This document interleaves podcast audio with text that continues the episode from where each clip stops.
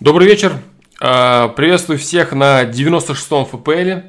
Добро пожаловать на, на ежедневную трансляцию, которая проходит каждый день без опозданий, без задержек и выходит ровно и стабильно каждый день, 5 а, дней в неделю, а, в 11 часов, нет, в 7 часов, да, да, в 19.00 по московскому времени. Да, все четко работает как часы. Да, приветствую всех ребят, приветствую всех, кто еще не забыл о таком сайте, о таком проекте. Да, приветствую всех, кто будет смотреть э, это все в записи.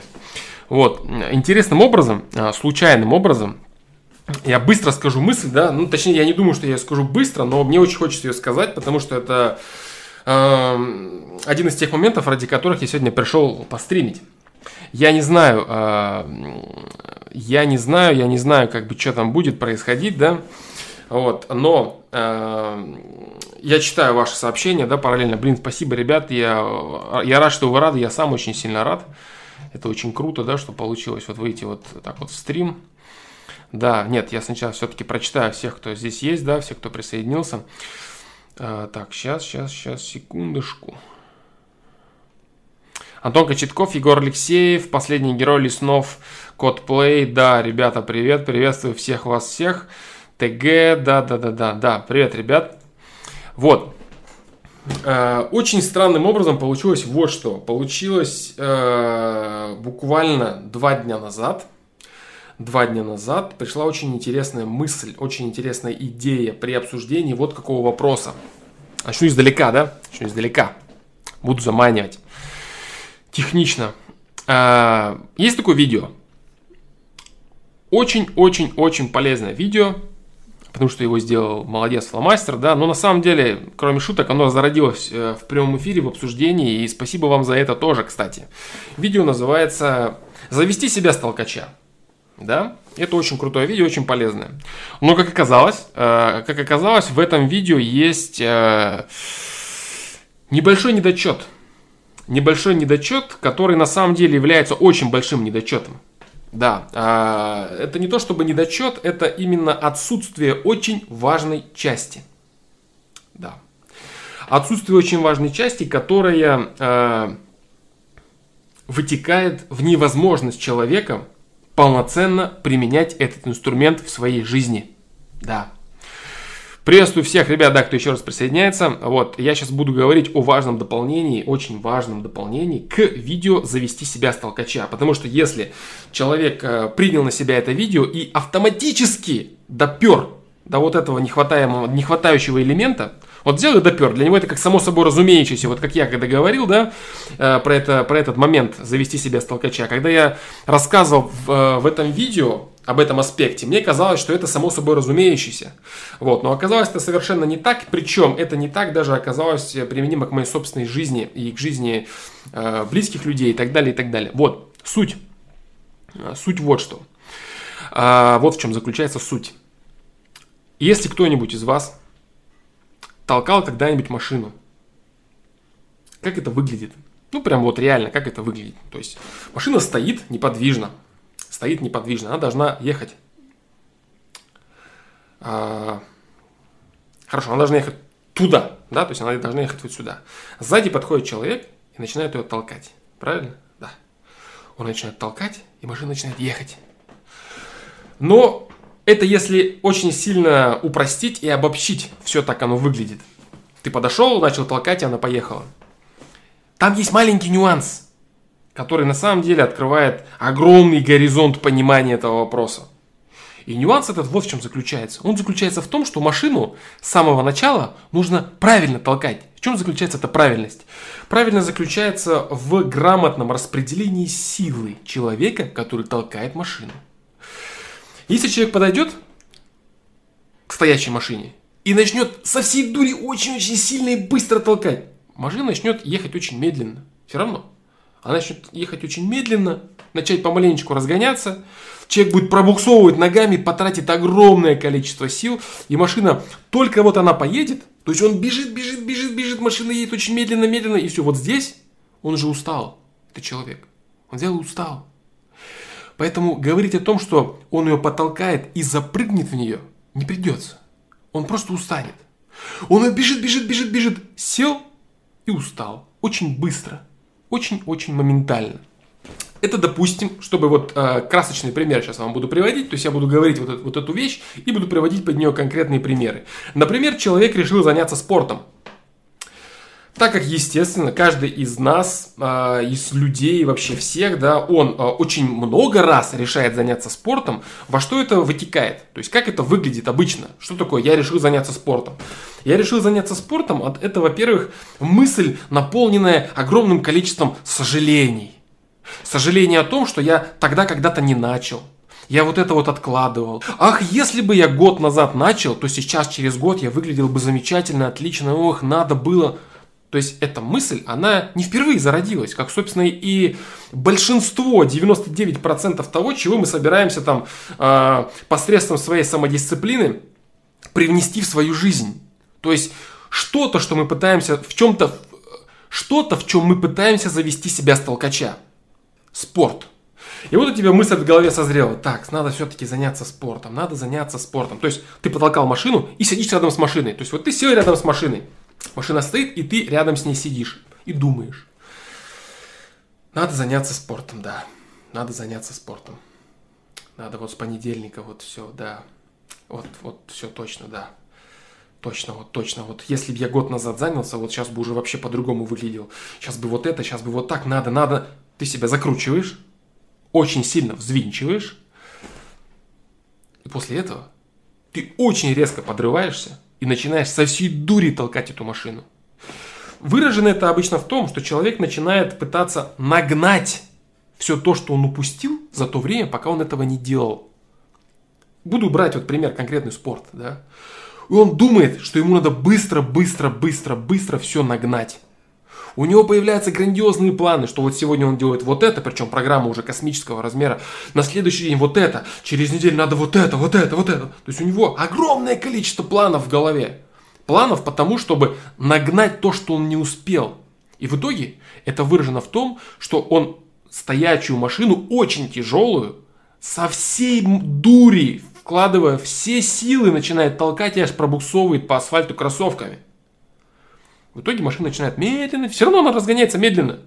Ты не встанешь возле машины и не покатишь ее, чтобы она сразу чухнула, правильно? Она все равно с места двигается быстрее, быстрее, быстрее. Поехала, поехала, поехала. А ты уже с самого начала прикладываешь огромное количество сил. Следствие этого идиотского поступка заключается в том, что ты быстро устаешь. Ты выплескиваешь все свои силы еще до того момента, когда машина более или менее разогналась, и ты имеешь возможность в нее запрыгнуть.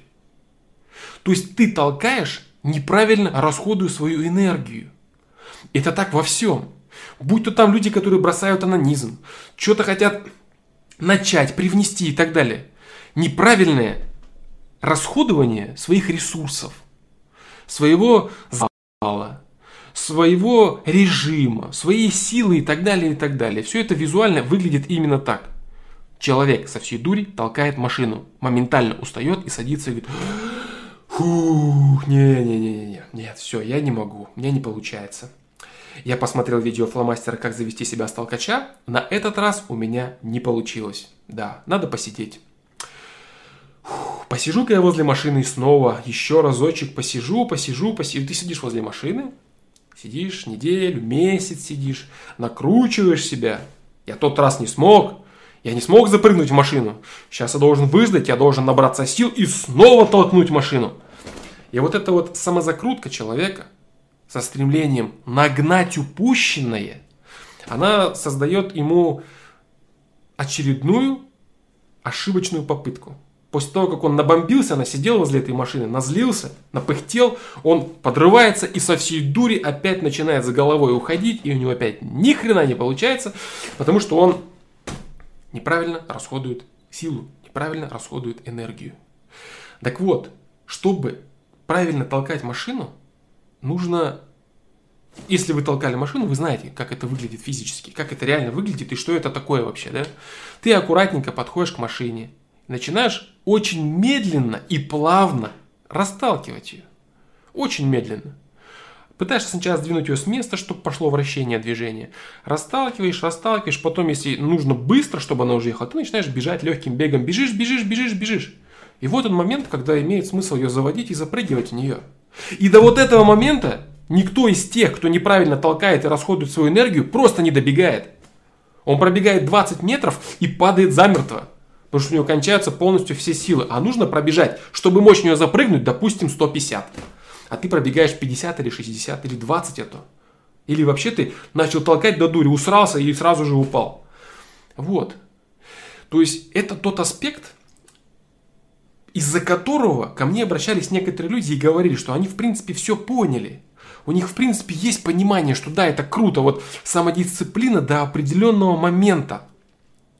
И потом ты запрыгиваешь, и какая-то вещь приживается в твоей жизни. Какую-то вещь ты привнес в свою жизнь. Это очень круто.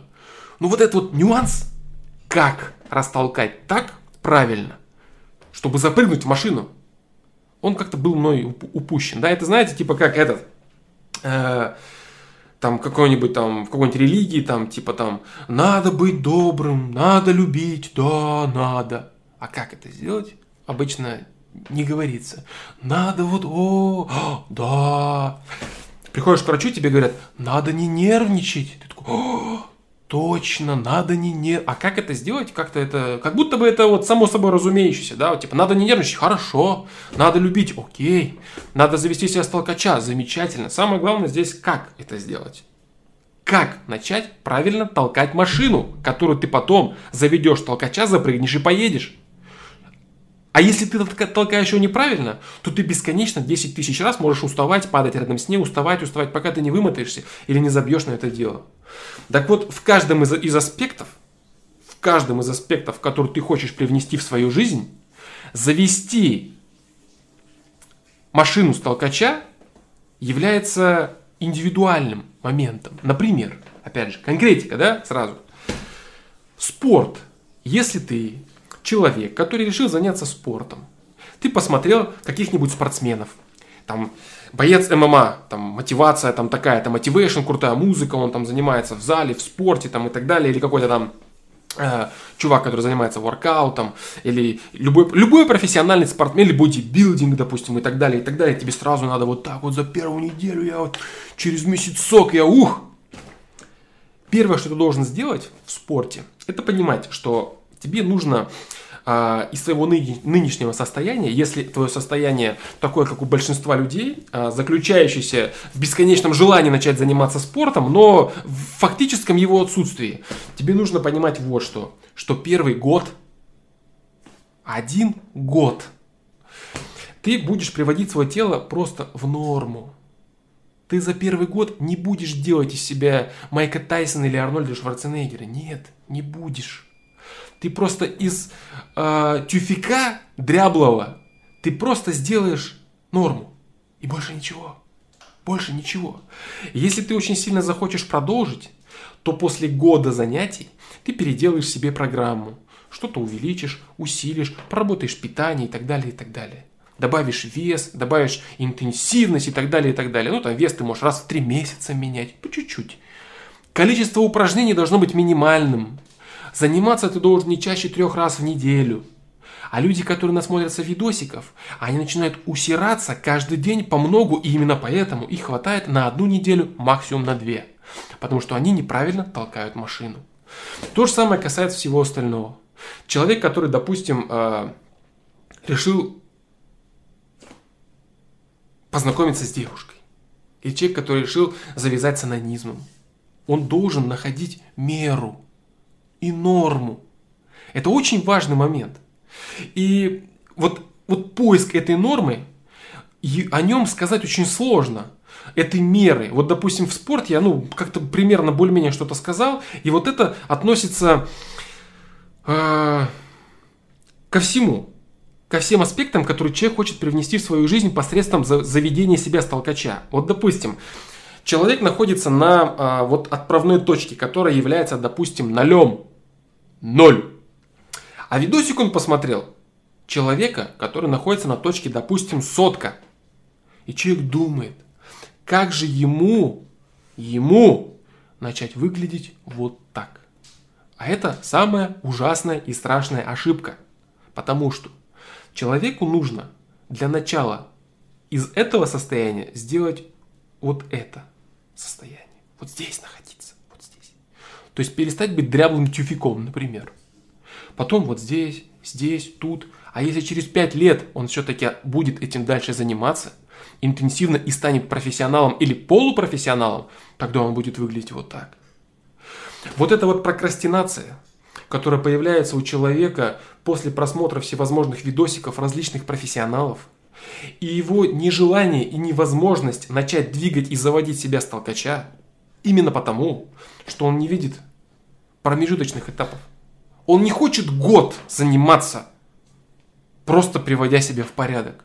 Он через два месяца хочет выглядеть как вот этот человек. Вот это вот стремление людей э, быстро, быстро, быстро, быстро, быстро все сделать, как сейчас вот все быстрые видео, все резкое, все четкое, все дерганное. Вот. Человек, который пытается... Быстро можно только сломать. Быстро можно только отрезать. Быстро можно себе вставить силиконовые банки, силиконовые губы или откачать жир или приклеить пластмассовый пресс. Быстро только это можно сделать. Если человек что-то хочет сделать действительно качественно, то это должно быть растянуто во времени. Растянуто во времени и приведено в нормальное состояние, в котором человек не переутомляется, действительно несет себе пользу и умело расходует свои ресурсы. Это тот маленький нюансик, такой маленький нюансик, который толком не был озвучен в видео э, «Как завести себя с толкача», но который является очень важным очень важным и абсолютно незаменимым для человека, который решил воспользоваться этой методикой. Оптимальность затрачиваемых усилий. И здесь есть проблема, да. Проблема тут есть конкретная. Я ее уже озвучил, но еще раз я ее повторю. Она заключается в том, что нету единого рецепта. То есть я здесь и сейчас не могу рассказать для каждого из вас, в каждом конкретном аспекте вашей жизни, как именно ему нужно нормировать и оптимизировать его ресурсы, как ему не усираться и не бежать, и как ему не стоять на месте. Баланс. Баланс. Как всегда и во всем, тут тоже есть баланс. И представлен он именно вот такой вот штукой, которая... Да-да-да, э, э, люди в зале не любят заниматься по программам для новичков. Вот так вот. Поэтому попрыгун, да, как ты правильно написал, быстро можно получить только люлей. Да, да, да, да, да, да. То есть вот я, я рассказывал, да, как я приходил э, в 2014 году в зал. Я очень долго, много лет не занимался, у меня была огромная пауза. И жим лежа у меня составлял что-то там такой нормальный рабочий вес, с которым достаточно не совсем комфортно было, да, 50 килограмм. Мне было ужасно стыдно ходить в зал и делать жим лежа. Потому что 50 килограмм делали пацаны молодые, мелкие, которые весят на 40 килограмм меньше меня, и они поднимают гораздо больше. Мне реально было стрёмно. А потом я понял, осознал все вот эти аспекты, все вот эти нюансы. И я решил делать это. И через год я уже поднимал свой вес, например, да, реально, через год. У меня было сотка или больше жим лежа. Вот. Но для этого реально понадобился год. Вот. А хотелось, конечно же, прийти. Хова! Вот. Но этого не бывает. Вот в чем вся проблема. Вот так вот. А, вот такой вот момент, вот такой вот момент. Поиск баланса в оптимальности прикладываемых усилий. В, расх... э, в расходовании энергии, своей энергии для создания, какого... для реализации какого-то дела. Вот то же самое, это, это настолько золотые, вот настолько золотое правило это, оно касается всего. Будь то спорт, будь то бизнес какой-то человек собирается делать. Вот в бизнесе тоже все быстро, быстро, быстро и сразу миллионы. В любом деле, в любом начинании. Это касается всего. Быстро, быстро, а в итоге быстро, быстро ничего не происходит долго-долго. Ни спорта не происходит, ни дел, ни бизнеса, ни хрена. Почему? Потому что не хочется программы для новичков, не хочется вот таких прибылей, не хочется мало, не хочется чуть-чуть, не хочется как у слабаков, не хочется как у начинающих. Хочется посмотреть крутой видос и стать крутым. Быстро и сразу. Только проблема в том, что чел с видоса, который на видосе, которого мы смотрим, он обычно занимается, ну, лет 10 тем, о чем он рассказывает. Будь то спортсмен профессиональный или предприниматель, который перепробовал до хера вариантов. Или еще человек, который чем бы то ни занимался. Из-за чего люди начинают прокрастинировать. Ой, ну вот такое, конечно, мне не достичь. Ну, нахрен рисовать, заниматься творчеством, те, петь, музыку писать. Так-то я, конечно, не смогу. Потому что он сейчас здесь, а видит вот это. Он не хочет сюда, сюда, сюда, сюда, сюда, сюда. сюда. Эти все варианты для него не существуют. У него есть он, который ноль, и есть вот этот, который сотка. А это он не хочет видеть. Он хочет сесть и стать этим завтра же. И так во всем. И это выражено в том, что ноль становится за машину, становится. И начинается все дури толкать, толкать, толкать. Машина только двигается, а он уже упал. Обессиленный. Нет, это не для меня. Я не могу. Вот они могут, да, я нет. Завести столкачей я попробовал. Сейчас месяцок пройдет, я еще раз попробую. А попробует он точно так же херово, и у него не получится точно так же ничего, как и в этот раз. Вот так вот. Поэтому... Э, поэтому это очень важный момент. Доводить до ума нужно все но самое главное, нужно понимать, что в каждом деле существует огромное количество промежуточных этапов, которые не нравятся и которые не являются целью. И у человека, у человека психология устроена так, что он хочет конечный результат сразу же. Конечный результат. Если ты скажешь человеку, что ты позанимайся год, приведи себя в норму, и ты будешь выглядеть, допустим, ты покажешь ему фотку, он будет выглядеть, ну, неплохо, но не так, как он бы хотел. Он скажет, не, ну так я не хочу, не. А вот можно вот так, как вот это с Инстаграма? Я так могу выглядеть? Нет, бро, так не можешь. Тогда не хочу. Вот в чем проблема, да? Вот, поэтому промежуточный этап, он в каждом аспекте существует. В любом начинании существует промежуточный этап, который дает человеку фундамент и базу от которой он может отталкиваться в, в этом деле.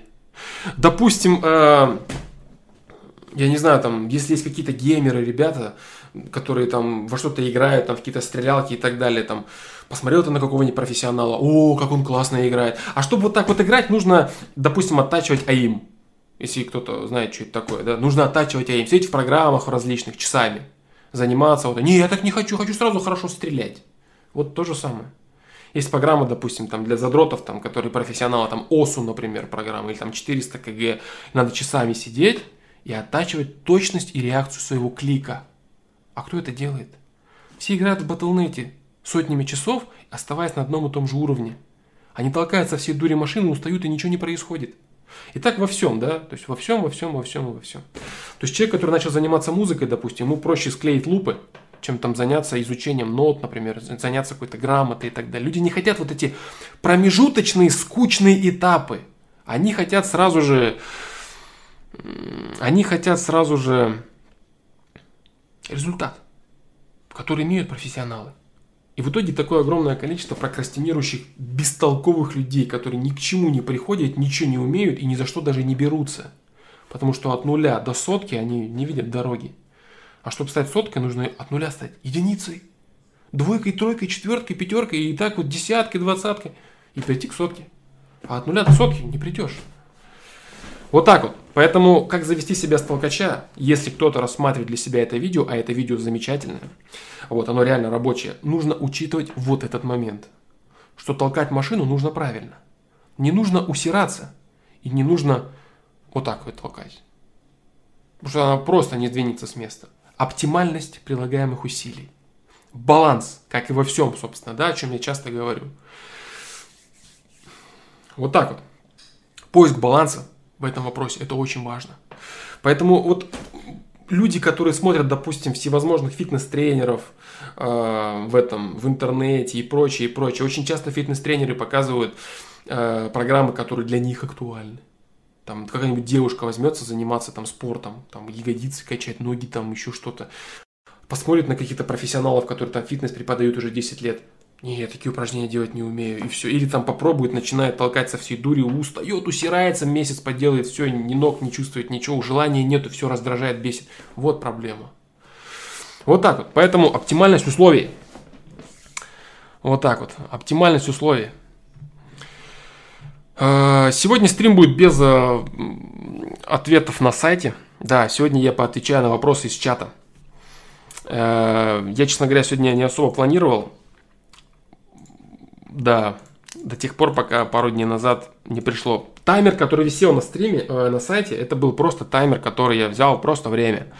Я взял время, я сначала был занят, а потом я просто хотел отдохнуть. Мне нужно было привести свою голову в порядок, потому что если моя голова не в порядке, я буду что-то вам рассказывать, это будет нечестно по отношению к вам. Да, потому что человек, который что-то рассказывает, чему-то учит, у него не должно быть задних мыслей, задних идей по решению каких-то там своих вопросов, своих моментов. И там от на шару что-то говорит, да, какие-то тараторки. Мне так не хочется делать. Творчество, да. Вот, поэтому вот мне появилось что сказать. Это очень важный момент, прям колоссальной важности. Вот. Сегодня я посмотрел, кстати, клип Димы Билана, да, новый. Это очень круто. Мне очень понравилось. Э, я не знаю, понятно ли я сейчас объяснюсь. Э, если кто понимает разницу между метафорой и аллегорией, э, между чем отличается метафора от аллегории, если кто не знает, погуглите, узнаете много нового. Так вот, есть клипы, которые высмеивают что-то. Они, безусловно, качественные, но они высмеивают. Допустим, клип Филиппа Киркорова, да, а, где он типа фейс. Он очень качественный, грамотно и так далее. Но это клип высмеивающий. Он хороший. А, там есть откровенно, откровенное сравнение. Откровенное сравнение. Вот. Клипы, где идет образ. Просто образ. Там, там все происходит так, как оно есть, как будто бы. Вот. И это очень круто. Э, так, по-моему, у меня стрим упал, да? А может и не упал. Вот, ну, короче. Э, короче, это... Я бы его назвал аллегоричный, да, клип. Да, лагает, лагает, да. Лагает иногда, может быть.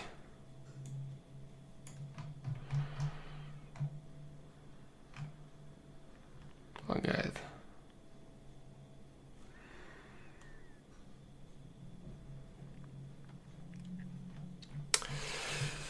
Лагает немного, лагает немного, да-да-да, может быть, может быть, может быть. Э, самое главное, чтобы не лагало до этого.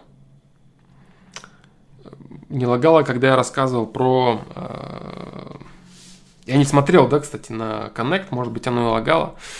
Вот. Главное, чтобы оно не лагало тогда. Короче, прикольный клип, мне понравился, очень качественная работа, очень качественные отсылки, моменты, нюансы, юмор такой. Ну, нормально, то есть это было неплохо. Это было неплохо, да. И по поводу метафоры аллегории, да, посмотрите, кому интересна разницу. Так, так, так. Вот. Э, сегодня стрим будет недолгий. Час это максимум, я думаю, да? Час это максимум. Э, поставлю стрим, э, таймер, точнее, на завтрашний день. Посмотрим, получится, не получится, да? Да, поотвечаю на ваши вопросы сразу. Ежели они есть Ежели их нет, то я думаю, что эта мысль, она уже стоит... Чуть-чуть подлагивала. Блин, надеюсь, э, чуть-чуть действительно.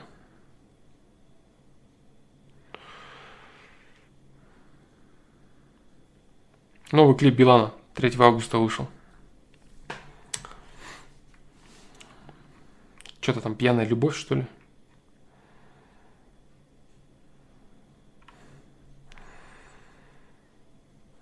Нормальный прикол. Так, так, так, так, так. Какого хрена так долго полтинник собирали? Жадные все, Антон Кочетков. Жадные, все стали жадные. Да. Поэтому полтинник собирался очень долго.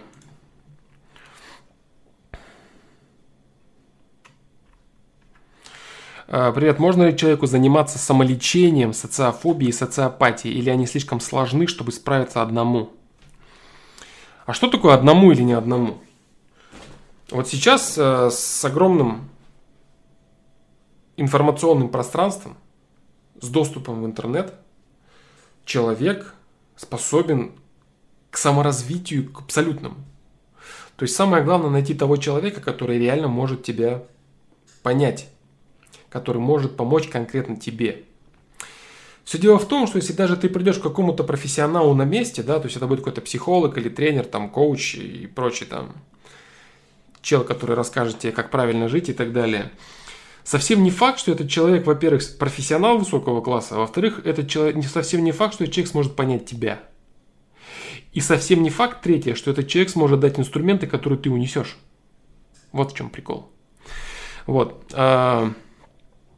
Это такой очень тонкий момент. Самому это значит, ты полностью закрыт, э, у тебя нет никакого информационного пространства, ты один сидишь в комнате ничего не происходит. Вот ты даже сидишь на стриме здесь, да, ты уже не один. Ты уже обсуждаешь с людьми с какими-то свою проблему, ты слушаешь то, что я отвечаю на твою проблему, мы с тобой разговариваем, понимаешь? Это возможно, да, это возможно. Все зависит от, от возможности того, кто дает тебе инструменты, действительно понять твой уровень понимания вопроса. Это очень такой момент. Поэтому можно, можно. Абсолютно можно. Самолечением социофобии и социопатии. Конечно, конечно, можно. Да, это все, это, это все ошибочные рамки и комплексы, если сказать очень широко. И с каждым из этих комплексов и своих проблем надо работать. Как вот, допустим, в предыдущем видео я говорил, э, в предыдущем стриме, по-моему, по-моему, в предыдущем стриме я говорил о том, что э, люди сами себе рамки выгораживают, одиночество и загоны с ним связаны, что-то такое. Вот что-то такое. Вот, это вот оно и есть. То есть, вот, допустим, разговоры об этих вещах. Закрытость, одиночество и загоны с ним связаны. Что-то такое, вот крайнее видео. Крайнее видео, разговоры с последнего ФПЛ. Очень хороший ответ. Поэтому ты уже не один. Если ты даже в информационном... Понятно, понятно, что личный контакт с человеком, обмен энергиями, там, взаимодействие фи- физическое, все это гораздо круче. Но если возможности пока такой нет, а желание есть, ты ищешь просто инструменты, доступные тебе, понятные тебе. Язык понятный тебе, раскрытие инструментов понятное тебе. Вещи, которые ты реально можешь взять. Не нарисованный топор, который очень красиво кто-то высказал, но он нарисован какой-то философ там что-то там изрек какую-то нереально истинную истину, или какой-то там умник что-то рассказал. Все это красиво и правильно, но поднять ты это не можешь. Вот взять и вот и унести с собой. У тебя не хватает соображая, не хватает понимания какого-то вещей. Не можешь ты взять. Некоторые вещи из тех, которые я даю, инструменты, я пытаюсь их разжевывать конкретно, насколько могу. Какие-то вещи дополняю. Вот, допустим, как сейчас я дополнил момент про как завести себя с толкача. Потому что видос полезный, качественный, полезный. Но вот этого момента там не хватало конкретно. Конкретно не хватало.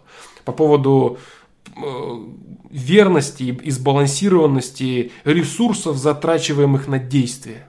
На вот это вот действие по толканию самого себя. Для того, чтобы запрыгнуть и поехать, да? Вот так вот. Самому имею в виду без профессиональных врачей, чисто по собственной логике и прочитанному. Конечно, можно. Можно, да, можно. Социофобия и социопатия, да, можно. Нужен просто человек, который даст тебе инструменты, которые ты можешь унести. Вот и все.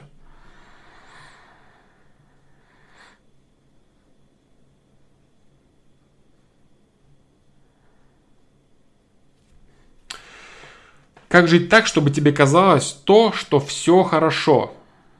Бывали такие моменты, когда все хорошо, тогда и настроение всегда есть. Так не может быть.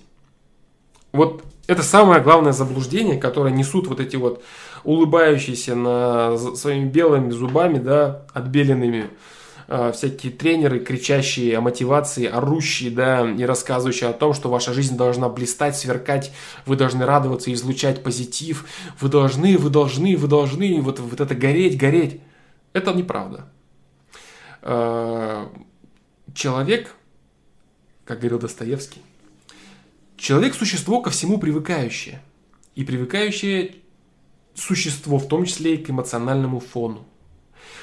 И если, например, э, у человека все хорошо, со временем это все хорошо для него становится нейтральным. Вот на основании вот этого аспекта что человек существо ко всему привыкающееся, привыкающее, и со временем все становится для человека нейтральным и безразличным, созревают и семейные скандалы, семейные разногласия.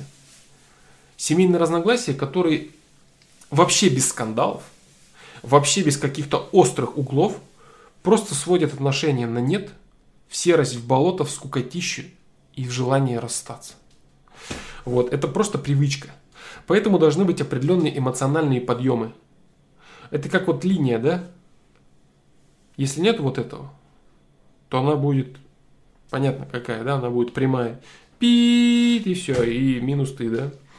Вот, поэтому должно быть движение. Лунные дни, формирующие человека настроение, выборы его, событийные проекции, в которых человек выбирает отрицательные, положительные и так далее. То есть вести речь о том, что у тебя каждый день все должно быть хорошо, и ты должен быть нереально счастливый, это чушь. И иногда человеку нужно погрустить. Иногда человеку нужно подумать в определенном состоянии, о серьезных вещах. Сосредоточиться, подумать, обмозговать, помыслить. На следующий день махнуть рукой и пойти там дурачиться. На следующий день порадоваться, успокоиться, посидеть в тупнике.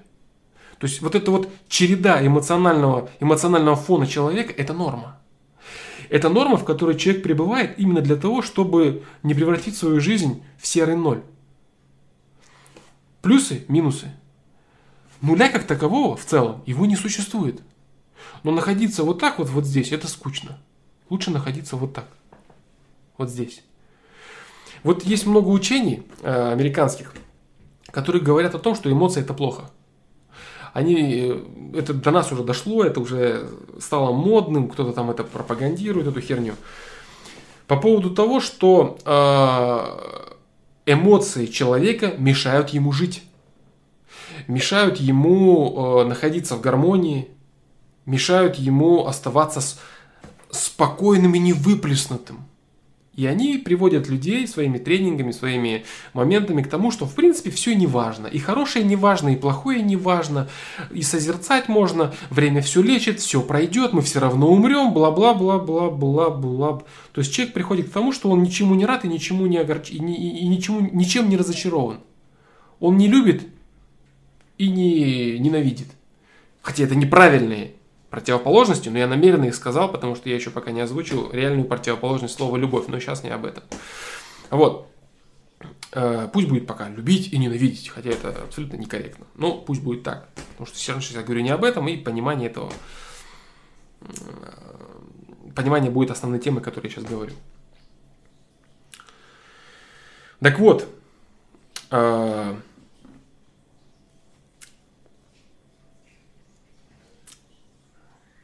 задача человека и заключается в том, чтобы ходить по разным состояниям, одевать разные костюмы, примерять на себя и ощущать жизнь по-разному в этих костюмах. Энергетических, эмоциональных. Там. Если кто-то из вас играл в игру Warframe, есть такая игра, очень качественная, интересная, да? Там задумка очень интересная. Он поймет, о чем я говорю. То есть вы будете пребывать в разных варфреймах в разных абсолютно оболочках. Они будут, конечно, невидимы, вот, но суть будет именно в этом. Потому что, как я много раз говорил, вы, человек не проживает за всю свою жизнь ни одного дня идентичного. Потому что Земля находится постоянно в разных местах, разные дни, разные лунные дни, разная погода, разное магнитное поле, разное отношение Солнца по отношению к центру галактики. Ну, короче, много моментов, которые формируют у человека каждый день уникальным. И вот эта неправильная постановка вопроса, как всегда быть, чтобы все было хорошо. Я позитивный дурачок, ля-ля-ля. Либо это, это неправильно. Вторая часть тоже неправильна. По поводу того, что надо быть безэмоциональным.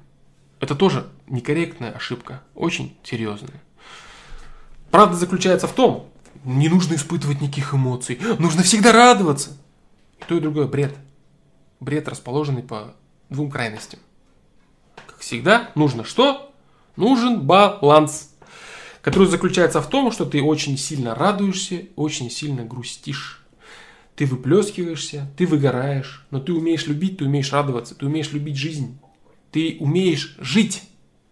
Потому что жить это значит испытывать полный набор эмоций, чувств, понимания, ощущения. Даже элементарно от единения с природой. Вот это вот глубинное удовлетворение человека. Это очень крутая вещь.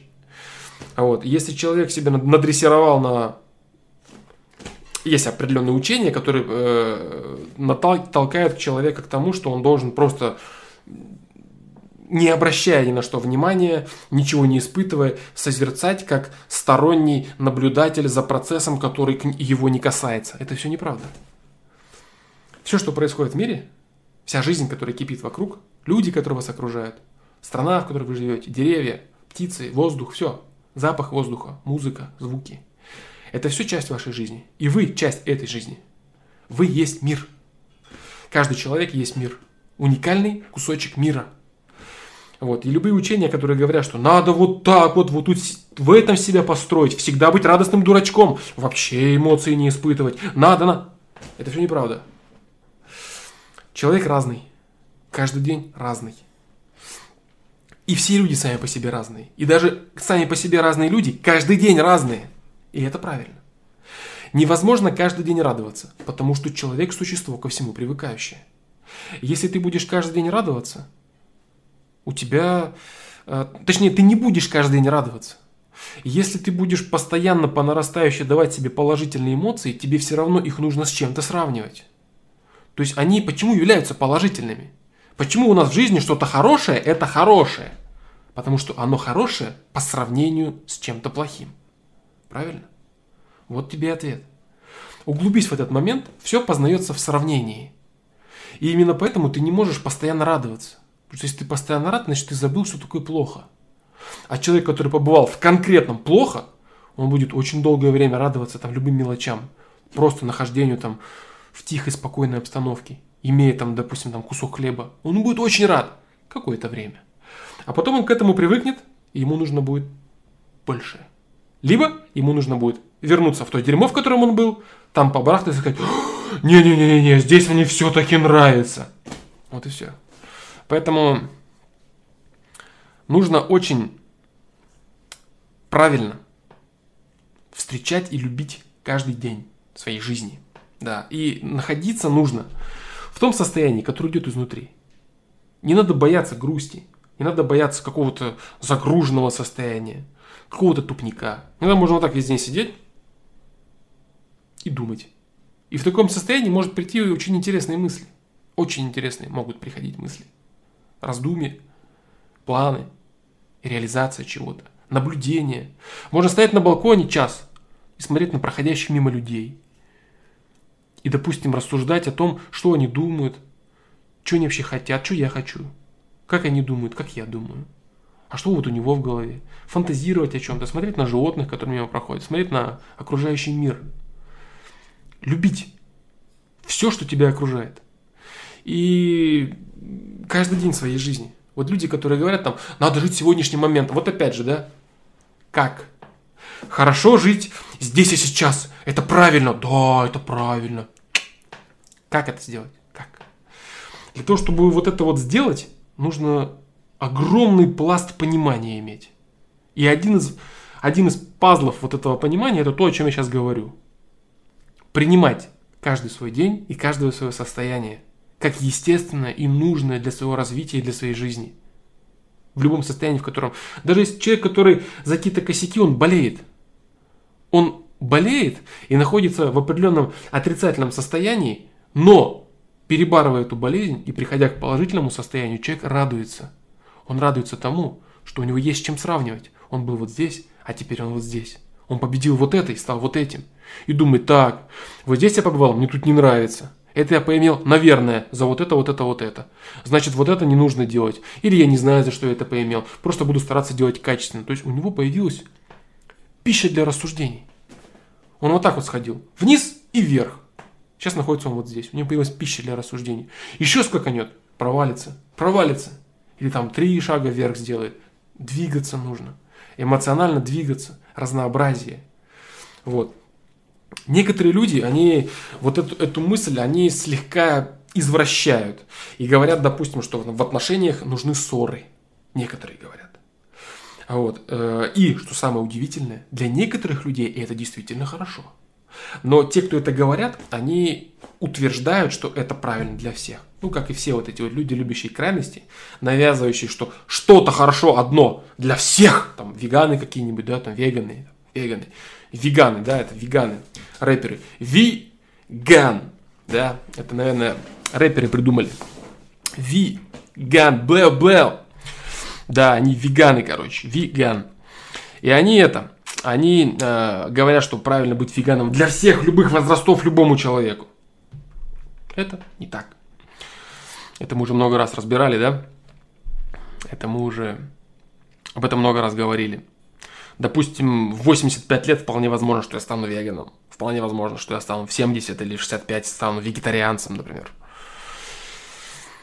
Вот так. То есть баланс, баланс, баланс, баланс. Для каких-то людей, я встречал человека еще, когда я жил в Алмате, он мне говорил вот что. Мы с ним общались достаточно плотно.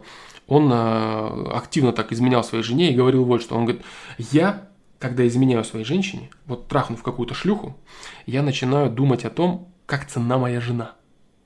Я говорю, ты что делаешь, бро? Он мне говорил, я вот так вот думаю. Вот на следующий день, когда я пьяный с ней просыпаюсь в постели, я начинаю очень сильно любить ее.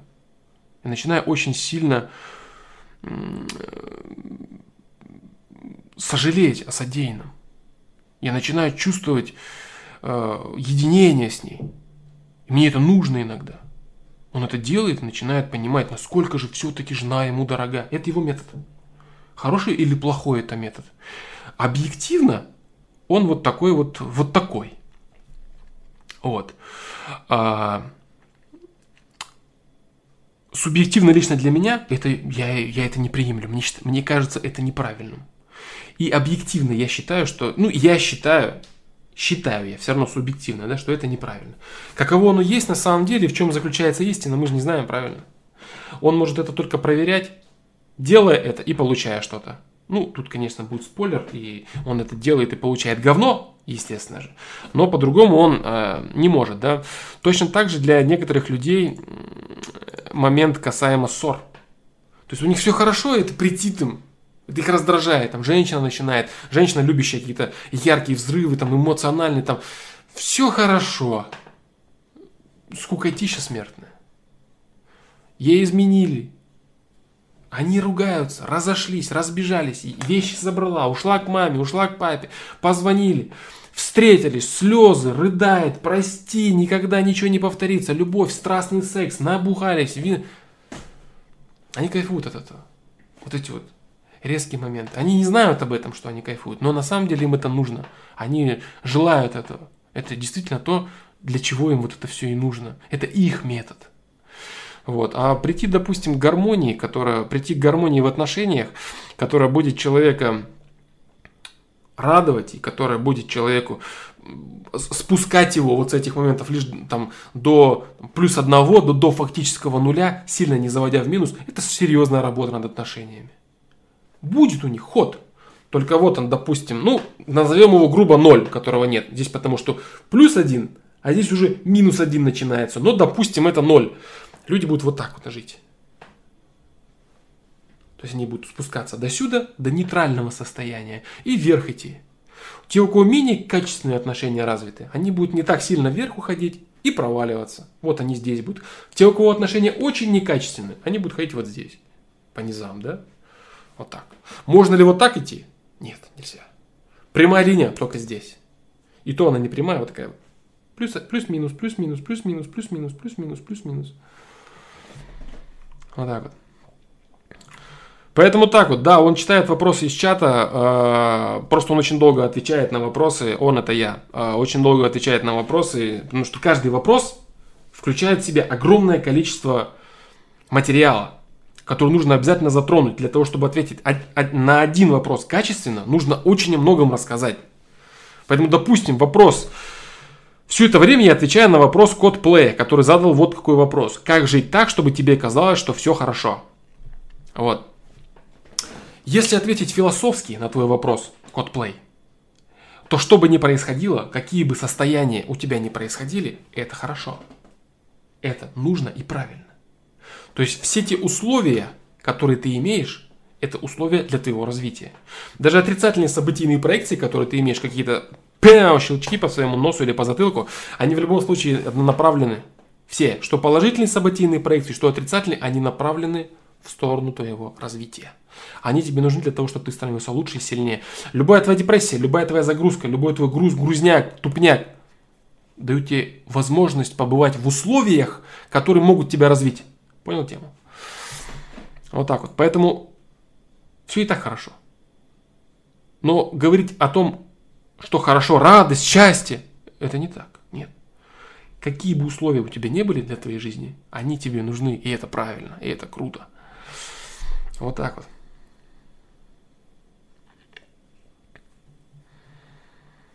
Вот так вот.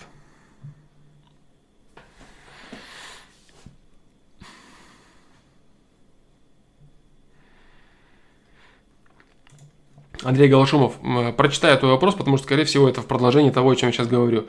Привет, из-за болезни приостановил тренировки, очень переживаю, поэтому это испытание ведь, но очень недоволен. То есть это все равно для меня благо? Естественно, да. Если ты заболел, и заболел так, что тебе пришлось остановить твои тренировки, значит, ты что-то делал неправильно. Где именно ты делал, как это делал, я не знаю. Вон, э, по-моему, Расул Куатов, он примерно начал потом понимать, для чего все это ему было. Тема, да, у него была своя. Вот, если я ничего не путаю, конечно. Вот, у тебя тоже есть определенные условия твои, которые ты реализовал неправильно. Поэтому твои ресурсы ограничили в тренировках или в чем-то еще. Вот все. Ты неправильно реализовывал свои ресурсы. Все очень просто, бро.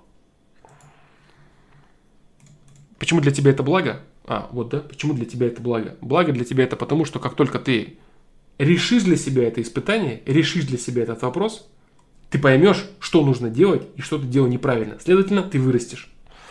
То есть, вывозя какие-то определенные испытания правильно, мы понимаем, что для нас лучше все-таки, чем то, что мы делали до этого. Вот так.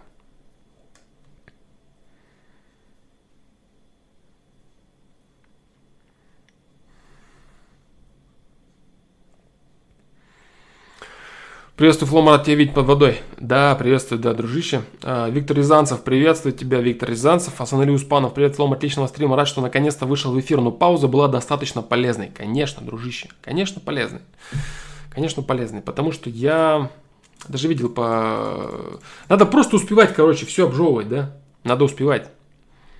Надо успевать обжевывать даже то, о чем мы разговариваем. Потому что жизнь, она... Жизнь заключается не в том, чтобы бесконечно сидеть на стриме и умничать. Жизнь заключается в том, чтобы вот малую часть того, о чем мы говорим, просто брать и реализовывать в своей реальной жизни. Вот, кстати, как-то на каком-то из стримов, по-моему, опять же на последнем, да, была речь о том, что для какого-то человека есть из всех ФПЛов какой-то один полезный. Один самый полезный, имеется в виду. Там какие-то там градация. То есть один есть самый полезный, потом там пару. Вот этот вот, да, это для меня вот пара довольно-таки полезных. Остальные ну, пойдет, остальные другие какие-то вообще проходные, неинтересные или вообще тупые, неправильные, ненужные. И о чем тут он говорит? Вот, кстати, я бы, ну, я думаю, что с этим мало кто будет заморачиваться. Я бы порекомендовал крайне сделать такую табличку и распилить именно э, видосы, материалы на 4 таблички. Один единственный FPL самый полезный, Второе. Два ФПЛ очень полезных. Несколько. ФПЛ или видео. Третье. Нормальные. Остальное нормальные. Вот. И четвертое, это вообще непонятные, ненужные, лишние, неправильные, ошибочные, некорректные. Вот так вот. То есть это будет, э, это будет круто. Но это не то, что там задача какая-то. С этим вряд ли кто-то будет заморачиваться. Просто вы даже можете это не выкладывать там на публичное какое-то там, кто подумает, я там то, там, потому что многие заморачиваются. Типа там, если я скажу, что мне понравилось вот это, хорошо это или плохо? Как это важно. На самом деле все это для себя делается. Кто что скажет, кто как оценит ваш выбор. Это все плевать вообще до этого. Вообще это все не важно. Важно то, как вы себя чувствуете, потому что это ваш инструмент. Это ваши инструменты, которые вы берете для своей жизни. И люди, которые здесь сидят и обсуждают все это, они анонимны по факту. То, что здесь все вот это написано, вы можете пройти на улице рядом друг с другом, вы на, здесь на стриме можете там спорить, ссориться или друг друга понимать прям безусловно круто, а на улице вы даже друг друга не узнаете. Поэтому фишка вот, э, вот этих стримов и вообще вот этого онлайн-общения, нормального только, не там, где э, анонимность используется для того, чтобы срать на голову друг другу, да, из помойного ведра, а анонимность, которая дает людям просто возможность общаться и говорить то, что они думают. Поэтому здесь можно говорить конкретно то, что ты думаешь. Вот так вот. Эм, да, вот такая вот интересная вещь. То есть человеку нужно просто пауза, да, пауза это хорошо, потому что каждому человеку нужно не так много инструментов. Можно прочитать одну единственную книгу за всю свою жизнь, конкретно понять ее и жить замечательно. А можно, как сейчас модно, нужно в месяц читать три книги. Такой бред вообще это. Просто нереальный бред. В месяц нужно прочитывать минимум одну книгу. Это полная чушь. Полная чушь. Потому что вот это вот, э, во-первых, человек не всегда готов потреблять новую информацию. Во-вторых, переваривать новую информацию можно очень долго. Можно год ее переваривать. В-третьих, можно возвращаться к уже прочитанному и перепонимать это заново. В-пятых, э, любая информация, любая информация, выданная человеком, это его субъективное мнение. Есть люди, которые очень увлечены художественной литературой. Художественная литература отчасти даже вредна, отчасти. Потому что ситуации, которые происходят с героями в художественных произведениях, люди стирают границу между реальностью ситуациями и событиями, происходящими у реальных людей, и событиями и ситуациями, происходящими в жизни героев. И они думают, что раз в книге или в фильме вот так, значит это в реальности тоже так. Это, это страшная, страшная проблема вообще конкретная. Вот так вот. Поэтому... Поэтому вот так вот, да.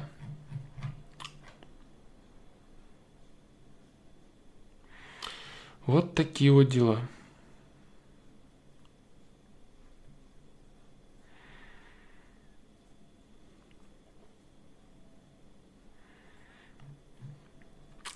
Да. А, так. Кстати, по поводу моей задачи, да, кто-нибудь посмотрел вообще этот дурацкий фильм? Индийский фильм «Подмавати», да? 2018 или 2017 года. А, короче, суть его заключается в том, суть этого фильма, я писал, да, а, в теме трансляции, индийский фильм «Подмавати», как-то мы чисто заугореть посмотрели его с женой, вот. И там есть очень хорошая мудрость, которую, которая не афишируется там, но которую можно очень хорошо вынести из этого фильма. Заключается она вот в чем. А, заключается она в том, что если ты хочешь быть белым, чистым и пушистым раджпутом, то все, что останется твоей женщине, это ходить потом самой разруливать твои проблемы, ныряя в грязь подстраиваясь под волю других мужиков, а потом еще и прыгать в костер, потому что это олень, который не вывез проблему. Вот и все. Вот, поэтому я очень часто говорю, что если ты хочешь, э, мужчина вынужден загрязнять себя для того, чтобы жить нормально в социуме. Вот. Э, частично он должен себя загрязнять, да. Потому что если ты хочешь, чтобы твоя семья, твоя жена, твои дети, твои близкие были чистые, белые и пушистые, то для них нужно построить забор из охраны в виде самого себя, который будет такой лохматый, с такими клыками, что ни у кого не будет желания кинуть грязь в то, что находится в твоем кругу. А если он позвал этого чувака к себе, кто смотрели фильм, они поймут, о чем я, да, и он такой весь правильный, этот чел пришел, осадил твой город – он откровенно подкатывает к твоей женщине, у него есть реальная сила, этот человек ужасно недоброжелательно настроен, а ты рассказываешь там о какой-то там чести там и прочее, да, это политика. Его надо было на фарш пустить, прям как только он зашел, и все. Что, собственно, и делают в основном в реальности, да, но я отталкиваюсь от фильма. Кстати, хочу сделать ремарку – ни в коем случае я ничего против не имею вот этих раджпутов. Я читал про них э, определенные документальные моменты. Это действительно очень крутые и отважные воины.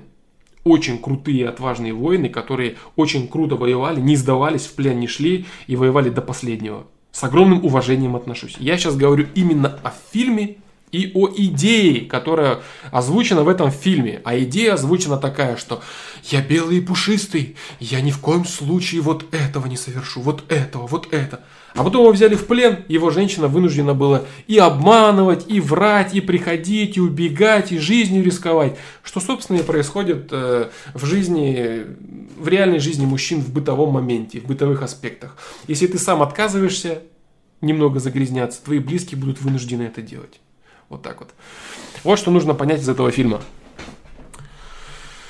Вот что нужно понять из этого фильма. Да.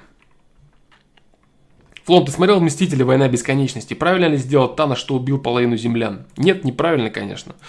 Смотрел, да. А, недавно посмотрел, я вышел он в качестве. В, кино, в кинотеатре я не смог посмотреть. Я последнее, что посмотрел, это первому игроку приготовиться. Это был самый крутой фильм, который я видел в IMAX. Это было очень интересно, это было очень круто. Я книгу не читал, там все кудахтают, что книга это нереальный шедевр, а фильм полное дерьмо. Может быть, но даже того, что я увидел в фильме, мне хватило. А, Мстители война.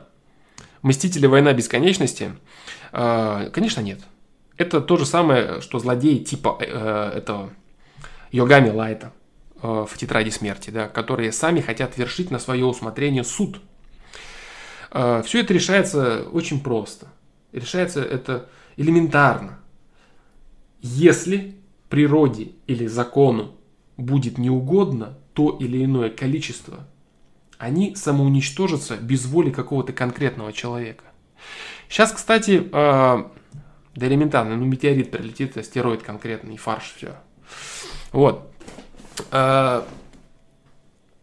Сейчас очень серьезно муссируется тема перенаселения Земли. Инферно там какой-то фильм был, по-моему, да, на этот счет. Перенаселение, золотой миллиард. Фишка заключается в том, опять же, что люди совершают определенные техногенные скачки после того, как их в задницу клюет петух. Как, собственно, все люди делают именно так. После того, как людей в задницу клюет петух, они сразу же начинают делать что-то. Так вот и люди, только после того, как у них реально остро встанет проблема нехватка питьевой воды, нехватка пространства, загрязненный до ужаса воздух, отсутствие нормальной полезной пищи и так далее, они начнут реально что-то делать. Пока можно выкачивать нефть и продавать бензин, они будут это делать.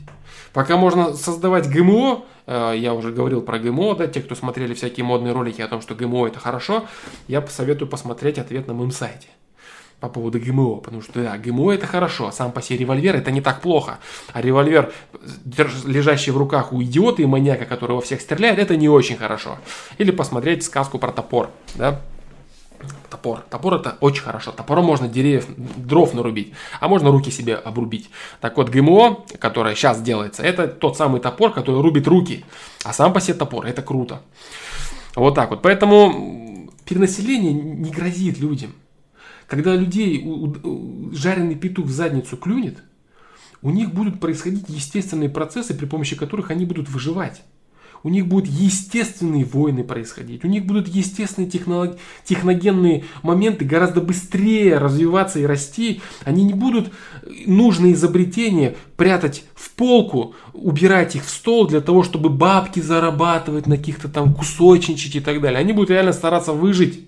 Они будут, они будут заниматься стараться колонизировать планеты, перемещать жизнь и так ну, много чего будут стараться делать. Технологии внедрять какие-то, по очистке, по созданию, те же, те же, те же, та же генная модификация. Только не стремление Монсанто делать э, продукты, которые бесплодные.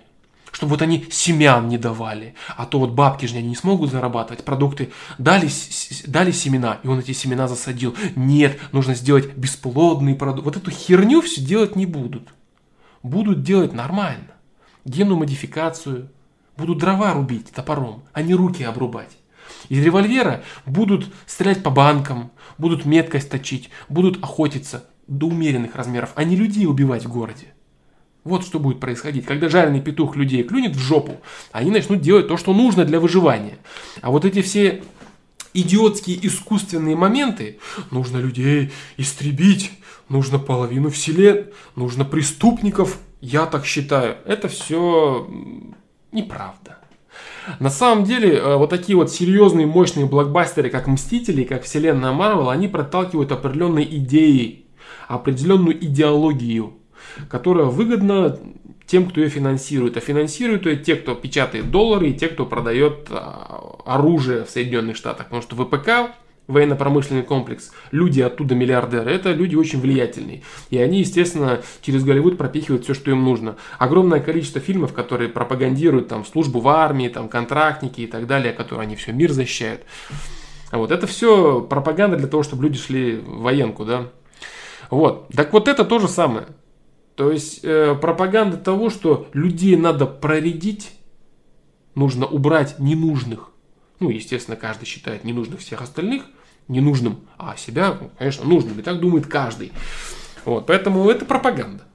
Это пропаганда того, что надо там население сокращать земли, баланс, будет гармония, а так земля засорится. Она засорится, появятся новые технологии, и она рассорится сразу же. А, то же самое можно было бы представить, когда людям бы сказали, что вот на такой-то территории, допустим, в городе Токио, будет жить столько-то миллионов человек. Они бы сказали, это нереально. Ты просто представь, вот дом один, одноэтажный, соломенный.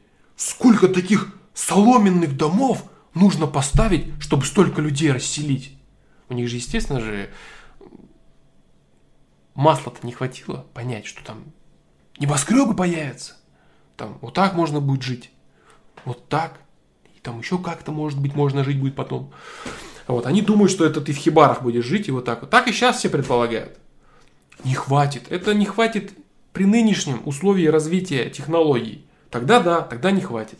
А как петух клюнет в задницу, появятся новые технологии. И тогда все хватит.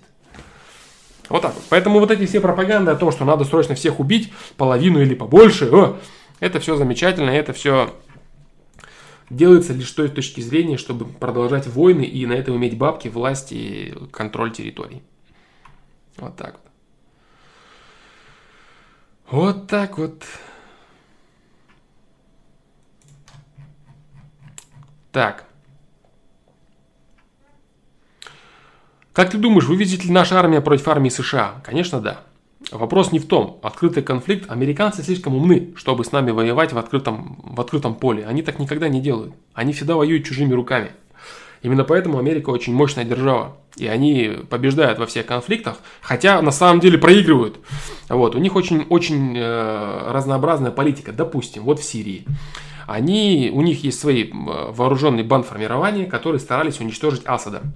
Это как бы понятно, да, я надеюсь, э, всем, кто хотя бы немного дружит с головой, они вот эти все там исламское государство, ИГИЛ, все это, это банды, созданные на американские бабки, снабжающиеся американским оружием. Для чего они были сделаны? Они решали огромное количество вопросов, уничтожив Асада. Они с Катара газ э, начинали продавать в Европу через Сирию. Вот, таким образом они ударили по российскому Газпрому, бы. Они убрали оттуда э, самодержца Асада, который не, не, не сильно сговорчивый, который еще и друг э, Ирана и друг России. То есть они решали огромное количество вопросов убрав Асада. Поэтому они создали бандюганов, вооружили их и отправили их против Асада. Но так как американцы очень умные, они сделали, они всегда ведут двойную игру. И у них, чем бы эта заваруха не кончилась, они все равно победили. Например, первый исход. Их бандюганы минусанули Асада. Путин его не спас. Мы победили тирана. Коалиция спасла народ Сирии. Первый вариант. Второй вариант, который сейчас произошел. Их бандюганы хапнули люлей. Россия Америку откинула. Трамп выходит и говорит, мы победили террористов. Они снова победили. Это правда. Вот так вот. Во Второй мировой войне то же самое. Они решали свои вопросы. И так во всем. То есть а, Америка никогда не будет воевать с Россией в открытом поле. Она с удовольствием повоюет руками украинцев. Будем воевать с Россией до последнего украинца. Они будут туда оружие поставлять. Каких-то, может быть, военных и так далее. Все что угодно. Но открытого противостояния США против России э, это нереально. То есть армия, именно физическая армия при открытой войне гораздо сильнее у России. Но Америка ведет всегда гораздо более умные войны. У них гораздо более широкая агентурная связь по всему миру. У них огромное количество баз. У них огромное количество спецподразделений, которые присутствуют в различных правительствах, во всех странах и так далее. То есть они устраивают революции, они покупают глав государств, они ставят своих ставленников, они спонсируют до всех, всех и это всюду. Они очень умную и сильную политику ведут. Вот так вот. Как ты думаешь, США уничтожили СССР или это люди Советского Союза сами виноваты? Если бы люди Советского Союза сами не были бы виноваты, США бы не смогли уничтожить Советский Союз. Да. Советские США уничтожили США, это США, оказавшиеся способным уничтожить Советский Союз, это следствие причиной, которая является то, что люди Советского Союза сами виноваты. То есть это просто средство и орудие. Это следствие. Да. Это то же самое, ты идешь по улице и думаешь херню, и тут ты спотыкаешься о кирпич и разбиваешь себе морду. Кто виноват? Твои мысли виноваты или кирпич, лежащий на, на полу? Как будто бы кирпич. Ты стоишь, ах ты гребаный кирпич. На самом деле виноваты твои мысли. Кирпич – это лишь следствие и орудие, приводящее в исполнение твое наказание. То же самое Советский Союз и Америка. Вот так вот, дружище. А, Иван Иванов, как разобраться в себе? Помоги, пожалуйста, я в тупике живу в однотипном дне. Слишком общий вопрос. Я очень много раз говорил, там, депрессии и прочие-прочие вещи. Дружище, тебе надо, я не знаю, Иван Иванов. Конкретика нужна, конкретика в однотипном дне. Там, ну, попробуй завести себя с толкача. Посмотри видео, как завести себя с толкача и начало сегодняшнего стрима. И жизнь наладится, если ты это реализуешь в своей жизни. А если ты дальше будешь смотреть всякие разные видосики, всяких умников, которые рассказывают, как надо жить, да, и просят за это донат или деньги, ну ничего у тебя не изменится в твоей жизни. У тебя тут кончатся деньги, которые ты и так ни хера не зарабатываешь. Вот так вот. Когда долго будет продолжаться, когда, когда петух клюнет. Когда петух клюнет, непонятно, потому что у людей выборы. Выбор, люди свободны в своих выборах. Поэтому любые предсказания это, это бесполезно. Вот так вот. Вывезет, вывезет. А, раз Леонард Флом, встречный вопрос. Как загрязнить себя в меру? Как не утонуть в грязи? Баланс, бро, баланс. Вот, блин. У каждого человека мера баланса своя. Именно поэтому я говорил в одном из своих видео – не существует грамотного учения о балансе. Его не может быть. Все учения, все идеи, они всегда радикальны, и это всегда крайности. Потому что они просты. Они содержат одну-две идеи, которые всем понятны. А баланс надо искать. Свой собственный баланс. В одном и том же деле. У тебя баланс это вот это, у меня баланс вон то, а у другого вот это. В одном и том же деле. У нас у каждого разный баланс. Загрязнить себя. Кто-то может быть конкретно хитрым человеком. Он может быть очень ушлым человеком, достаточно злым человеком, холодноватым человеком. И при этом все равно оставаться в гармонии с собой и иметь возможность, да, иметь возможность желать сделать счастливым своих близких, допустим.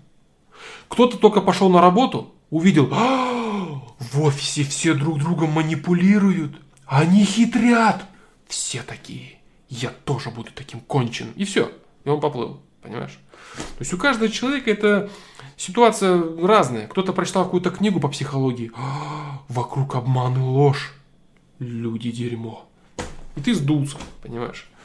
А кто-то прекрасно понимает и может себя достаточно сильно загрязнить и все равно оставаться в балансе и, и остав, оставлять себе что-то светлое, оставлять себе что-то порядочное – оставлять в себе громкий голос совести. Вот и все.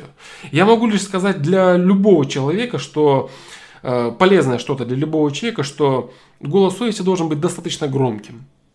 Достаточно громким. Это все. Это такая абстрактная, обтекаемая фраза. Достаточно громким. А что это именно? Насколько волюм там на плюс 5 или на, на плюс 3? Непонятно.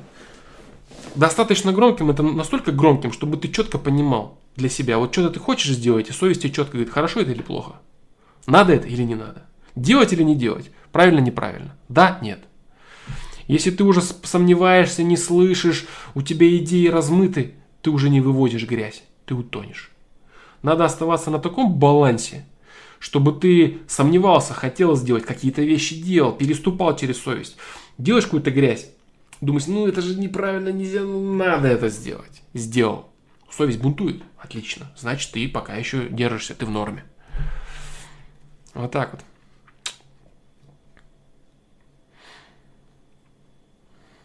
Вот такие дела.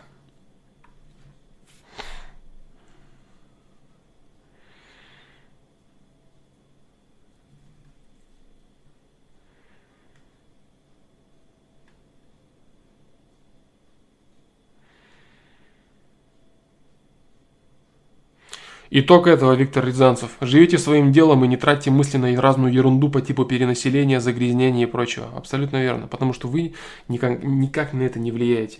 То, что вы сидите и бомбите по этому поводу с утра до вечера, тратя свои силы и ресурсы, создавая мнимую деятельность, от типа я бомблю, я бомблю, следовательно, я существую, да, это новая мудрость, короче, оленей из интернета. Я бомблю, значит, я существую, да, вот.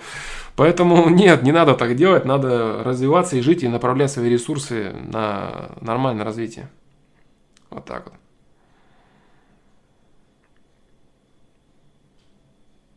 А, отвечу ли я на верхние вопросы?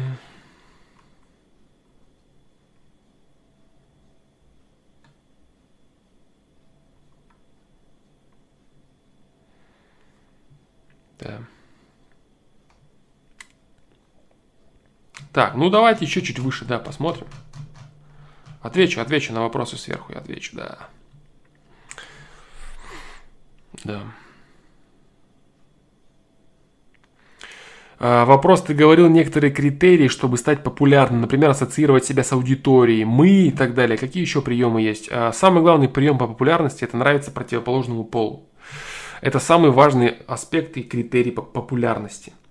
Потому что э, сначала, допустим, если мужчина старается стать популярным, сначала другие мужчины его не признают. Потому что каждый мужчина, он сам крутой. И другого признать – это зашквар. И он не будет этого делать. То есть человек, который, мужчина, который делает для мужчин, он всегда будет в тени. Он с огромной, с огромной сложностью, с огромной проблемой он может стать кумиром, допустим, да. Вот. Нужно, нужно нравиться противоположному полу. Ты нравишься противоположному полу, мужчина. Говорит, женщины говорят о тебе, мужчины другие слышат от женщин, которые говорят о тебе, и они начинают тебя смотреть. Почему? Потому что ты нравишься женщинам, а они хотят нравиться женщинам. Они такие, ой, какой крутой Егор, какой молодец. Он сделал вот это вот то. Чувак такой сидит, да, ну что там за дерьмо, интересно. Ну-ка, ну-ка, ну-ка, что там, что там за этот, что за, что за хрен там этот Егор.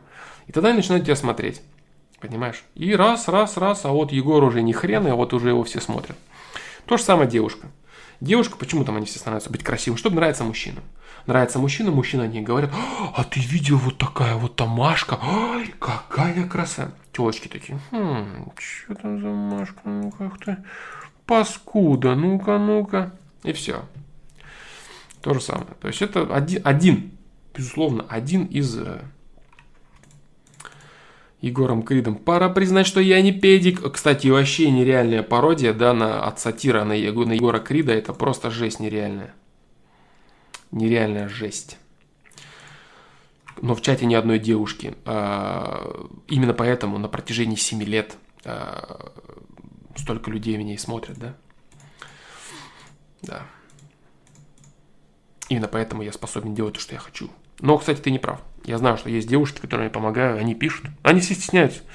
Кстати, очень душевно прошу, пожалуйста, не пишите в контакт, кто увидит это видео, умоляю вас, не пишите в контакт однотипные сообщения по типу Э, не могу публично э, рассказать свою историю, ответь мне, пожалуйста, здесь. Все пишут одно и то же. Никто не хочет публично. Но я вам скажу так. Персональное взаимодействие, которое было раньше за деньги, я его прекратил не для того, чтобы заниматься тем же самым бесплатно, а для того, чтобы вообще этим не заниматься, потому что я не хочу. Я помогаю так, как я хочу. Я такой же эгоист, как и вы. Вам же плевать на то, что я не хочу э, помогать в личке. Я хочу здесь. Вам это насрать. Вы хотите приходить в личку и говорить, нет, я хочу, чтобы ты помог здесь. Нет. Я такой же эгоист, как и ты. Я буду делать то, что я хочу. Так, как я хочу. Там, где я хочу. Вот. Поэтому я буду помогать в том формате, в который я хочу. Если вас это не устраивает, Вот, поэтому, да, приходите на трансляцию. Я постараюсь ответить на ваши вопросы так, как смогу. Вуалируйте вашу ситуацию. Придумайте немного отличающийся возраст, разные ситуации, немного другие параметры ситуации, чтобы вас нельзя было узнать. Суть оставляйте такую, а вуалируйте все остальное немного по-другому. Поэтому, поэтому вот так вот. Да. И приходите, да, задавать вопросы свои. Я открыт, с удовольствием помогаю тем, кому могу, так как умею. Все.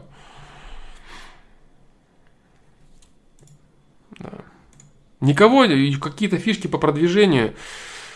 Э, фишки по продвижению. Какие фишки по продвижению? Не отвергай никого. Допустим, никогда не выпускай видео про веганов. Вот типа как я сделал, да. То есть ты никакие классы людей не должен отвергать.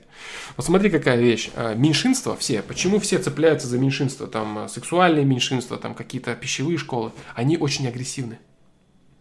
Они очень агрессивно что-либо отстаивают. Вот допустим, я рассказываю о том, о нормальных, полноценных, правильных отношениях, бла-бла. И есть такие люди, которые так реально живут.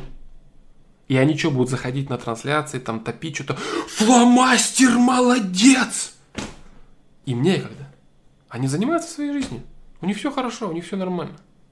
А если я буду топить за какие-то меньшинства, за их права, они будут агрессивно говорить, что я молодец. Поэтому цепляйся за все меньшинства говорит, что какие они бедные, несчастные, ущемленные. И они будут, да, да, мы такие, Егор, молодец. Вот. Никогда не хай никаких э, веганов, э, каких-нибудь еще там э, людей, там плоскоземельщиков, то есть любых агрессивных оленей. Собирай в кучу любых агрессивных оленей и говори им, что они хорошие. Не говори им, что они неправы. Говори, никогда не бей ни почему самолюбию самолюбие человека – это та херня, которую он холит и лелеет постоянно. Хочешь понравиться, поиметь расположение, холь и лелей самолюбие человека. Лесть. А вот, если ты будешь говорить правду матку, она нахер никому не нужна. Вот и все. Бунтовала ли твоя совесть, э, когда ты первое время брал деньги за свою помощь? Ну, не первое время, это начал делать потом. Да, она бунтовала, но э, она очень сильно бунтовала, когда ко мне приходили люди и предлагали деньги за откровенную херню, да, типа там, я хочу там переспать там с той-то телкой. Я хочу просто трахнуть ее. Как мне это сделать? И у меня тогда были очень большие проблемы с деньгами, у меня был конкретно, ну, я рассказывал про эту ситуацию, да, какой я молодец конкретные были проблемы с деньгами, и у меня стоял выбор, да, вот, грубо говоря, там, взять денег вот за эту ситуацию, да, разрулить человеку ситуацию и купить там, там своей любимой женщине, да, что-то, там, даже какую-то одежду, там, на которую не было денег, да, а вот, или там еще там помочь кому-то что-то сделать, себе там, да, либо сказать, нет, я чистый светлый раджпут, который не будет мараться в этой грязи. Вот, но я делал, выбирал второе. Да, потому что это было слишком сильно, это, было, это был перебор. Это был перебор, да. И там женщины некоторые приходили, типа там, у меня есть вот такой вот такой чувак, там вот фотография, короче, я хочу на себе женить.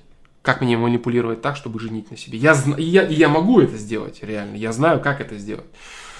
Вот, но я понимал, чем мне за это светит. Что те бабки, которые я возьму, они потом мне боком встанут, я потеряю еще больше. Элементарная выгода, ничего больше. То есть я понимал, что это делать нельзя, потому что я хапну еще больше, и эти бабки встанут мне поперек горла, и будет потом полная херня, и потеряю я в пять раз больше. Да. Быть правильным, хорошим и добрым – это выгодно. Да. Поэтому я остался. Верен своей совести. Она мне сказала, не вздумай, братишка. Я такой, yes, sir. И все, и не стал. А деньги в основном несут именно за это – именно несут за то, чтобы обмануть какого-то человека и пропихнуть свой эгоизм, пропихнуть свое дерьмо мерзкое. Люди готовы за это башлять конкретно. Причем нормально готовы башлять. Вот так вот.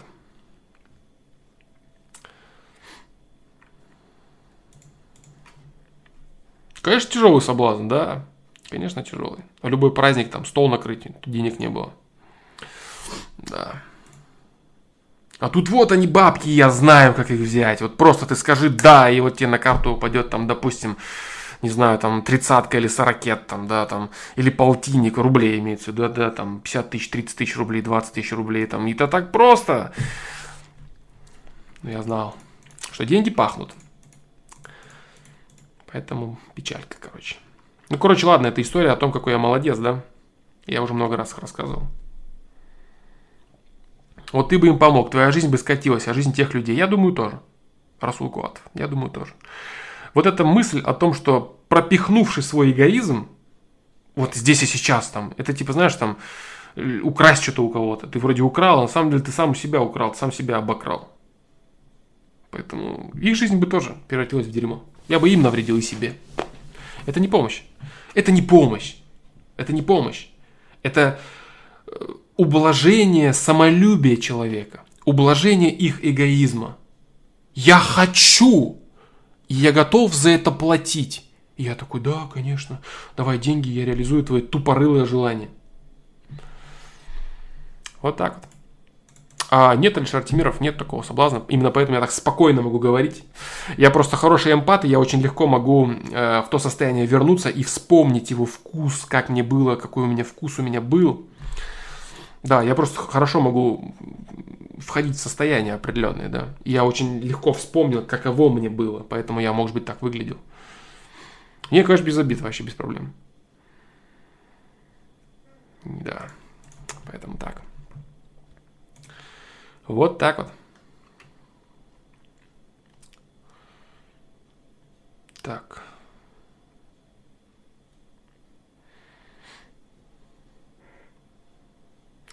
Да, ребят, приветствую всех, кто... Спасибо, что зашли, да, пишите добрые слова. Мне, мне приятно вас видеть. Я надеюсь, я вам помогаю. И, кстати, если вы пишете, что привет, там, я смотрел тебя много лет назад, я долго не заходил, это очень круто. Я очень рад. Да, я очень рад. Значит, вы получили инструменты и пошли жить своей жизнью. Это круто. Дисы бесконечно, это уже не модно, бро.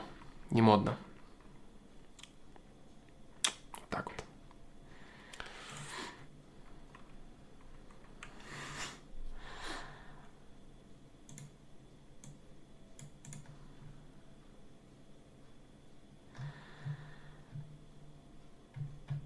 Да-да-да.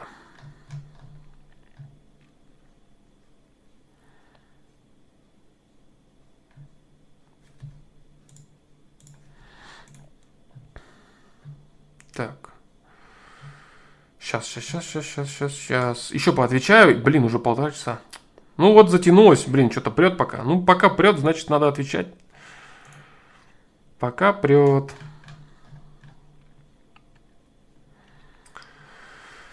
Так, так, так, так. Э, Флом, такой вопрос. Как относиться к людям, которые гордятся и доказывают окружающим то, чего нет? Если это вызывает сожаление и некоторое презрение к ним, можно ли это считать нормой или с этим надо что-то делать? Твое субъективное оценочное суждение поступков этих людей – это твое право.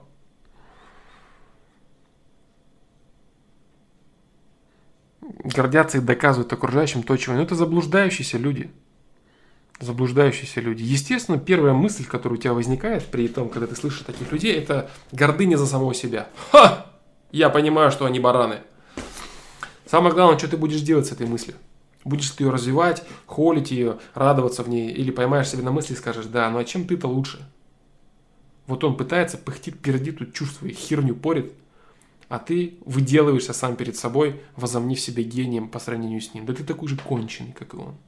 Вы ничем не отличаетесь. Хочешь быть э, лучше, даже одна мысль твоя того, что ты хочешь быть лучше, чем он, это уже в тебе тщеславие твое играет. Не заметь ты этого человека. Пойми ты, что у него это условия для развития. Прав он, не прав, его какие-то высеры, там какие-то подергивания. Ему это нужно сейчас.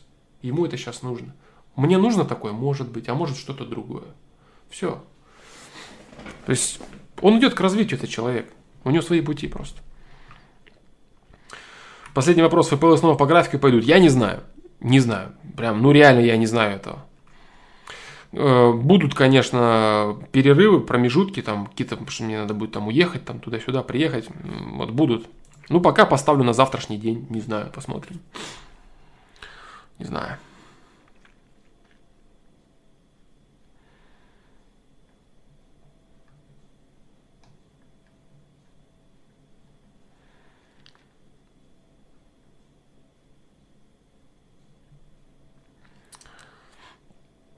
Привет, можно ли не открывать бизнес и при этом зарабатывать в месяц 100 тысяч в месяц? Вот ты, например, как зарабатываешь? А скажи, пожалуйста, ты же очень умный экономист, чтобы, чтобы к старости полностью забыть о пенсии и было что кушать.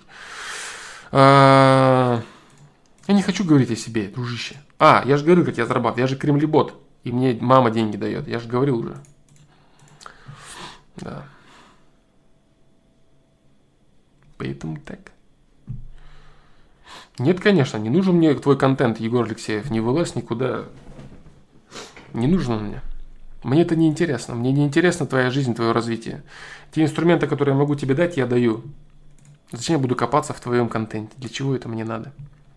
Ты же эгоистичный, олень, которому насрать на мое время, на мое желание спокойно отдыхать вне стрима.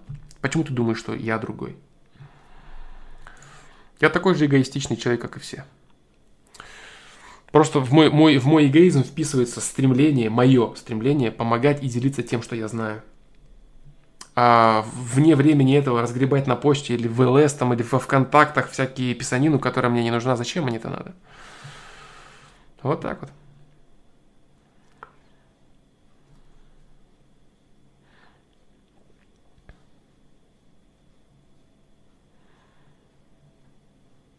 Практическим путем, омикрон полониум. Ты говоришь о совести как о единственном существующем верном компасе для человека. Каким образом ты убедился в том, что голос совести это не что-то меньшее? Опытным путем. Опытным путем и с моим уровнем эмпатии я понял, что другим людям. Я читал про это, да.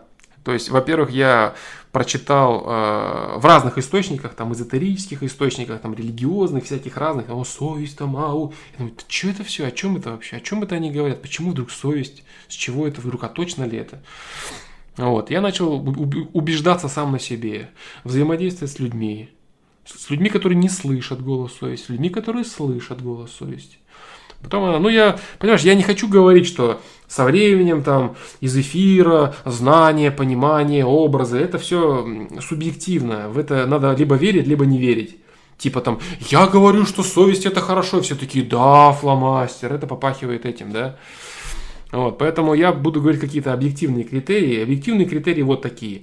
Я в этом сам убеждался на протяжении всей своей жизни. Убеждались все люди, за которыми я реально мог наблюдать.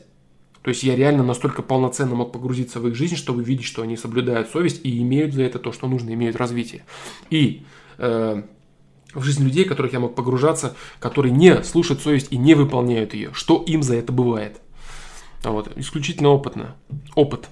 То есть для меня это гораздо больше, чем то, что я вычитывал. Я вычитывал, думаю, я ставил это под сомнение. Так, вот, ну, а может быть это чьи-то выдумки. А вот, я это проверял, и это работает. Это, это, просто работает в моей жизни, в жизнях тех людей, которым я это говорю, тех, кто это пробует или кто отказывается это делать, это все равно работает. Вот так вот. Вопрос из Твича. Далеко ли вопрос из Твича? Хороший вопрос. Почему ты тогда не сделаешь так, чтобы в ВК тебе не могли написать? Потому что в ВК просто связь со мной. Да, допустим, люди, которые там меня знают или еще там что-то, они могут что-то сказать, я им что-то скажу, как бы да, это не для вопросов. Вообще ВКонтакте было заведено по большей степени для того, чтобы люди меня находили для персонального взаимодействия. Сейчас для чего мне эта страница, я, честно говоря, даже не знаю. Но я туда выкладываю какой-то контент. Вот для чего, наверное, да. То есть я туда выкладываю картинки с афоризмами, какие-то видео, все. То есть это просто дублирует э, мой сайт отчасти. Для тех, кто не заходит на сайт, а просто смотрит там новости какие-то и так далее. Это типа Твиттера. Для меня это, для меня это Твиттер. Только мне это удобнее, да. Твиттер мне, мне не нужен. Инстаграм тоже. Вот так.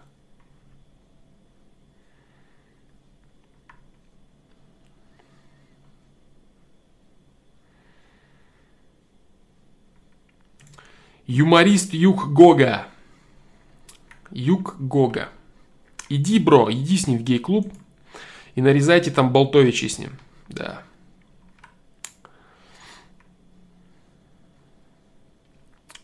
Как тебе твои сверстники относятся? И какая тебе разница, Евгений Гурьянов? Как ко мне относятся сверстники? Какие зарабатывают? Ты что, с ФСБ, бро?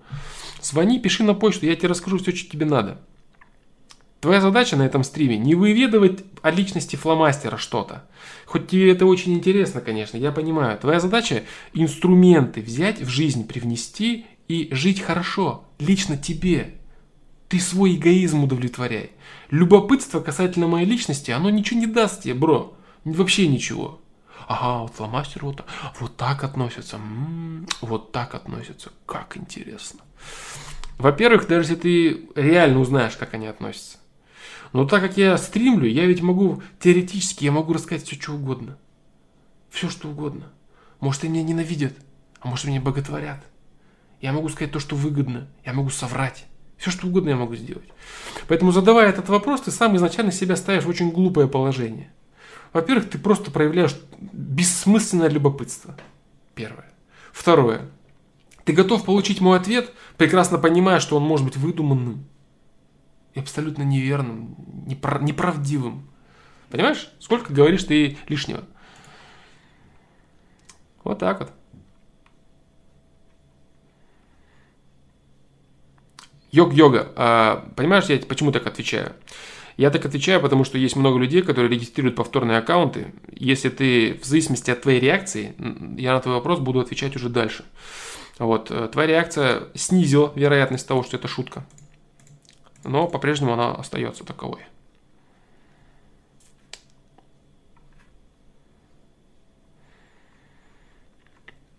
Недавно рассуждал, что если бы мог вернуться на 10 лет назад с нынешними знаниями, то хотел бы не помнить события, фильмы и так далее, и понял, что это и есть голос совести, так сказать. Нам интересен твой путь в жизни. Мой путь в жизни – это мой путь в жизни для меня. И совсем не значит, что мой путь в жизни, он хорош и правильный для кого-то. Мой путь в жизни существует для того, чтобы раскрыть мои ресурсы и мой потенциал. Вот и все. У тебя путь, он для того же самого но только он твой. У тебя есть твой путь для того, чтобы раскрыть твои ресурсы твой потенциал и привести себя в баланс. У меня такой же путь. У Егора такой, у Расула, у Евгения. У всех такой путь. Понимаешь? Вот. И суть его вот в этом. А какие события происходят? В моей жизни происходили события, необходимые для того, чтобы раскрыть мой потенциал. Круто звучит, да? Но это правда. У тебя такие же события происходят в твоей жизни, чтобы раскрыть твой потенциал. И нужны ли тебе события, которые происходили в моей жизни? Нет. Как и мне не нужны события, которые происходят в твоей жизни. Вот так вот. Просто реально друга тянет. Ну давай тогда зачитаю твой вопрос, бро.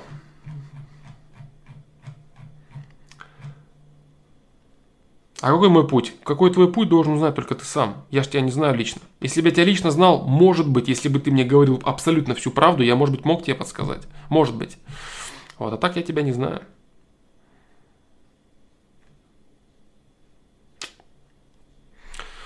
Цели разные, потому что потенциал разный, стремления разные. Вот так вот. А ты откроешься когда-нибудь нам. Для чего? Что рассказать? Я и так много о себе что рассказал. Если какие-то полезные вещи бывают, я рассказываю. Я ничего не скрываю о себе. Просто зачем это нужно? Превращаться в видеоблогера, который приклеивает к себе там каких-то зрителей. Берите инструменты и живите. Вон люди заходят, кстати, я говорю, вот хорошо. Люди заходят, которые много лет там назад заходили, что-то спрашивали, получили ответы и ушли, как бы. Все круто, это, это, это замечательно. Если ты получил уже достаточную порцию инструментов для себя, и у тебя все есть, тебе ничего не нужно, иди занимайся.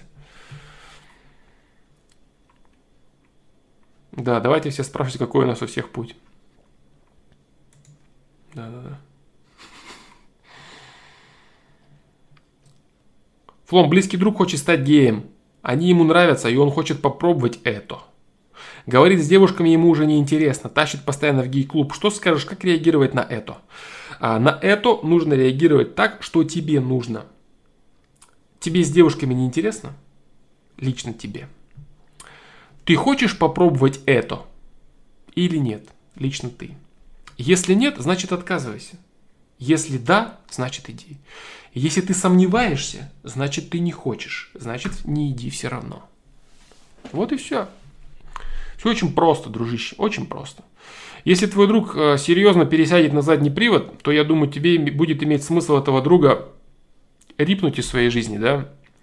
Удалить из друзей во ВКонтакте и в реальной жизни тоже. Потому что ты рискуешь. Потому что ты рискуешь, да?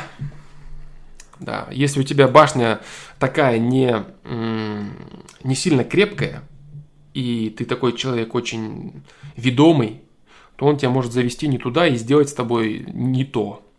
Да, поэтому я думаю, что тебе нужно быть очень аккуратным в этом вопросе и не стоит тебе ввязываться в это.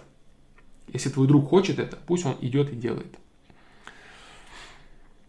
А он уже потерян, это его выбор. Не надо вмешиваться. Если он тебе открыто говорит, я думаю, что нет.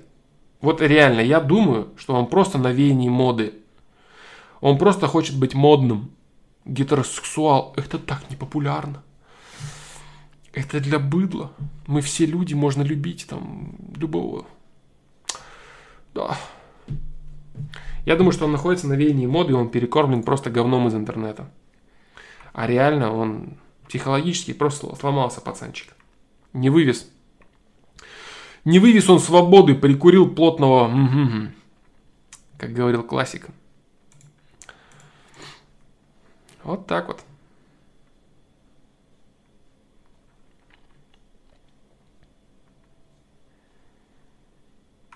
Как говорится, один раз не пи, дорос. Да нет. Один раз уже он самый.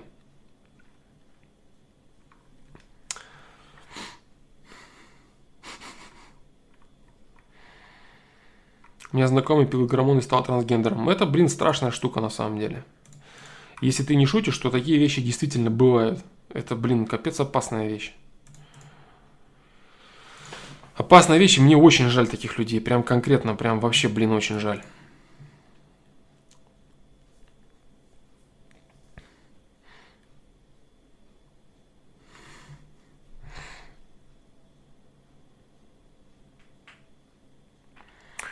Так, ну ладно, короче, да, тема покатила. Тема покатила такая интересная, да? Вопрос Твича. Что делать, если тебя девушка променяла на Сиги? Если тебя девушка променяла на Сиги, ты должен понять, что ты настолько крут, насколько круты Сиги. Только чуть меньше. Шестой этаж это как седьмой, только этажом ниже. Так вот, а, флоп Флоп GK1, который задавал вопрос на Твиче, он такой же крутой, как Сиги, только чуть поменьше крутости в нем. И это должно тебя навести на мысль, бро. Должен подумать так. Вот он флоп GK1. Ну вот они Сиги. И Сиги перевешивают флоп GK. И это не есть хорошо. Флоп GK должен перевешивать Сиги. Телочка должна говорить, конечно же, флоп GK1, я брошу Сиги. Я хочу быть с тобой. А она говорит обратное. Она говорит, ты мне не нужен, мне нужны Сиги. Значит, качеств в тебе настолько мало, и настолько ты не классный, что Сиги класснее тебя. Что делать? Надо осознать этот факт в первую очередь.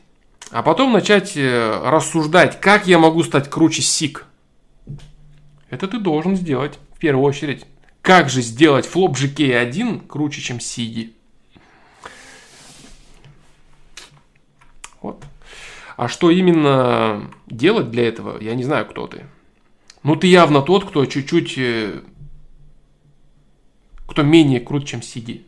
А это печально.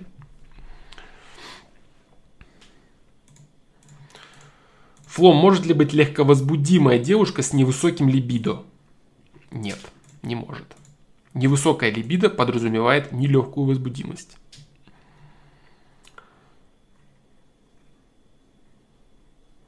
Как отвечать на вопросы личного характера? Например, сколько зарабатываешь, почему не женат и так далее. Кому? Смотря кому, кому, кому отвечать, кому?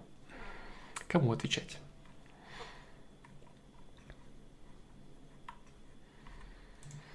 Да, да, точно, точно, Егор. Стопудово. Смотря кому. Кому-то можно отвечать «не твое дело». А кому-то можно отвечать так, как я, допустим, тебе ответил. Хотя, по сути, я именно это и подразумевал. Так ведь? Попрыгун 25. Фло, может ли человек хорошо зарабатывать в продажах и стоит ли вообще ему туда идти, если ему тяжело выслушивать много информации и сразу выстраивать в голове контраргумент? Если ему тяжело четко формулировать вопросы и обработку возражений, если у него малый словарный запас, заторможенное мышление, если он сам по себе необщительный и одинокий человек? Нет, не стоит. Потому что продажи – это коммуникация. Продажа – это коммуникация, и, как ты правильно заметил, это обработка и переваривание возражений. Даже те, кто занимается холодными звонками, здравствуйте, это банк Сбербанк, вы хотите взять кредит? Специальное предложение только для вас. И потом ты пытаешься полчаса рассказать ей, как она не права, а она тебе рассказывает, ну вот я, конечно, понимаю, но вот... Естественно, это все странные заготовки, но тем не менее, если ты э, в реале разговариваешь с человеком, то тебе нужно будет очень быстро ориентироваться. Если ты этого делать не можешь, то у тебя продажи будут очень слабенькие, и далеко ты в продажах не пойдешь. Ты должен уметь накидывать, ты должен уметь четко врать, должен уметь красиво врать, должен уметь красиво заворачивать слова, ты должен уметь льстить, ты должен чувствовать, что нужно человеку, должен чувствовать момент, где продавить, где съехать куда там надавить на него и так далее. Нужно быть очень хорошим коммуникатором с очень чутким взаимодействием с людьми с довольно острым умом. Это хороший продажник. Ты будешь просто оленем, который, у которого капают слюни, который через раз там продает одну точилку, да, и еще ему сдачу неправильно дают. Точнее, ты сдачу неправильно даешь. Поэтому не стоит, дружище. Не стоит. Так.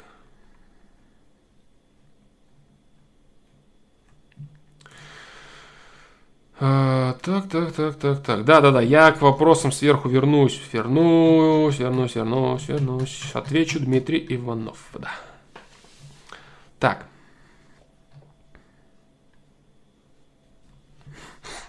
Не, Павел Колупаев, я сверху... Сегодня что-то вопросы не пропадают, но, видимо, чата не так много.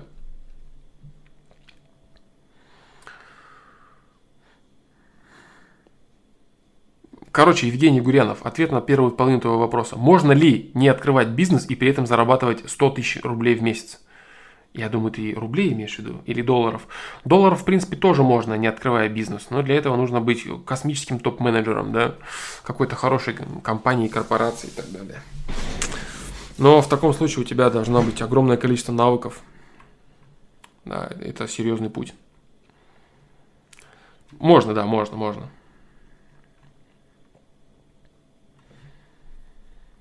Включи донаты, Саня. А, зачем? Зачем? Для чего? Чтобы что? Чтобы те, кто платит деньги, чувствовали превосходство над теми, кто их не платит. И говорили мне, я же забашлял, ответь на мой вопрос быстрее. Нет, я буду отвечать на те вопросы, на которые я хочу отвечать. Если вы мне будете платить, я вам буду должен. Я буду должен делать то, что вы хотите, так, как вы хотите. А так я делаю все, что я хочу. Это же круто, правильно? Я буду привязан к вашим деньгам. Я должен буду заходить на трансляции, хочу, не хочу. Мне это все не надо. Я этого не хочу.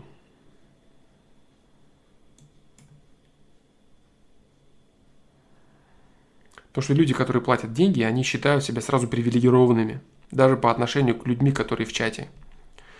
Там любой там, человек, который зайдет то первый раз на стрим и закинет, там, не знаю, там 100 баксов о, молодец, там, диалог с ним поддерживать из-за того, что он просто заплатил. А может быть, он будет полную херню писать, а я буду вынужден поддерживать с ним диалог, развивать его вопрос, который, может быть, мне нахер не нужен. Короче, я буду делать много чего, что я не хочу, потому что это творчество прекратит быть творчеством и начнет становиться работой. Там, где есть бабки, появляется работа. Вот так. Да, ну по поводу этих донатов я же говорил, да, там... Это если серьезно, да, ответ на вопрос. А так, можно и потроллить. Ну, сейчас что-то захотелось ответить вот так. Так, а, Дмитрий Иванов. Флом, ты говорил, что осознание – это теория плюс практика и так во всем. А, нет, я говорил не так. Я говорил, что осознание это третья ступень после понимания, которая происходит понимание в совокупности с практикой посредством ошибок, метод проб и ошибок после понимания конкретного. И это может капнуть осознание. Я говорил вот так, немного другое. Но как осознать смерть? Какая тут может быть практика? Прыгать с парашютом и подобное, приближать себя к смерти – но все равно это лишь практика приближения к смерти, но не самой смерти. Получается, смерть осознать невозможно. Молодец. Можно только частично понять. А раз нельзя осознать, то и принять тоже. А значит, и убрать страх невозможно, так? И правда ли, что абсолютно все страхи идут от страха смерти? Молодец, молодец, бро, молодец. Хорошее рассуждение. Хорошее рассуждение, отличное рассуждение, очень правильное, да. А, когда я говорил об осознании, и когда всегда говорю об осознании, я всегда говорю, процентик капнул, много процентов капнуло. Помнишь такую хрень? Суть заключается в том, что что бы ты ни осознавал, у тебя это все капается по процентикам, по частям, собирается пазл. Ты говоришь об стопроцентном осознании смерти. Полном и законченном осознании смерти. Которое невозможно, как ты правильно сказал. Весь вопрос в том, что полезным для человека является даже частичное небольшое собирание пазлов в этом вопросе. Немножечко, чтобы капнуло парочка процентов, которые являются после понимания, у тебя приходит, понимаешь? Что касаемо практики. Допустим, едешь на машине и видишь аварию рядом произошедшую. И видишь, как у человека реально ну, я не буду сейчас это говорить, может быть, я не знаю, там сидят там какие-то очень впечатлительные люди. Короче, что происходит с, с тем, что осталось от человека? И ты... У тебя щелкает в голове. Или когда, допустим, умирают близкие люди, ровесники. Допустим, там друг, ты там видел этого человека сегодня, а завтра его раз и нет. Вот. И вот такие вот вещи. Если эмпатия неплохо развита, то ты в целом, прочитая что-то или поняв что-то, в чью-то ситуацию вникнув, ты это можешь прям так, знаешь, до муражек прочувствовать. Вот, поэтому ты начинаешь понимать, так, вот он столько разговаривает, столько планов, столько раз, и у тебя раз и помаленечку щелкает. Маленькие процентики тык -тык -тык -тык -тык, собираются. Ты полностью прав, да, полностью смерть не осознать на 100%. Нет, конечно. Возможно, это приведет человека в просто фантастический ужас одного, а другого это приведет в, в отличное состояние радости бесконечный, потому что он почувствует бесконечность своего бытия. Если он полностью все осознает, души, реинкарнации и все вот эту вот хреноту, вот. Для него это все придет а, все едино, все радость, все вот так, все развитие, все есть стремление, все есть спираль развития. А... Ну, если мозга, конечно, хватит, или он не превратится в какого-нибудь обшарабаненного фанатика. Мне вот проблема вот этих всех людей, которые даже немного секут в духовности, или там во всякой визуализации там и так далее, они выглядят как они корчат непонятно из себя кого вот с такими видами. Духовность – это осознание. Вот такой вид их меня сразу начинает настораживать, да?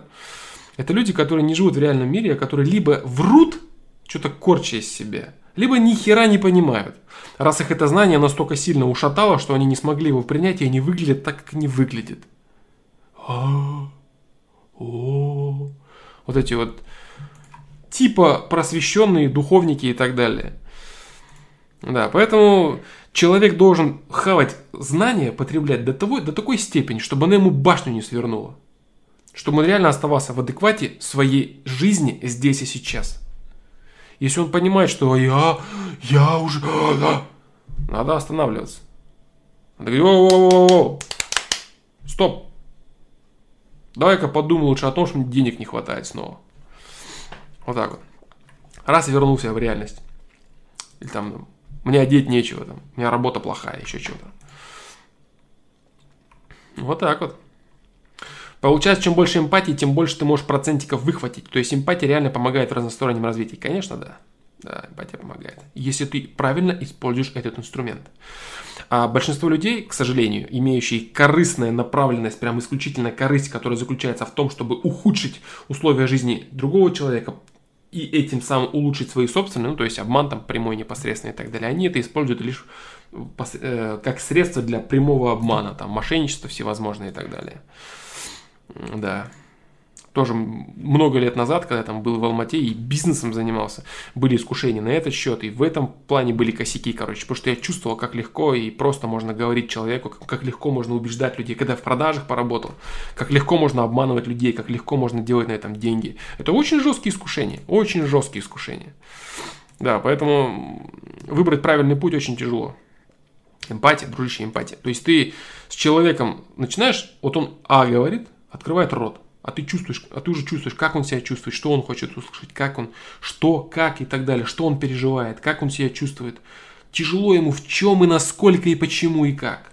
И что можно сделать, чтобы вот ему вот так вот и помочь, и что нужно сказать. А можно выдумать. И вот это, вот это, вот это. Это очень жесткие искушения. Очень жесткие. Да, и использовать свою эмпатию во благо тяжко. Конкретно тяжко. Очень тяжко.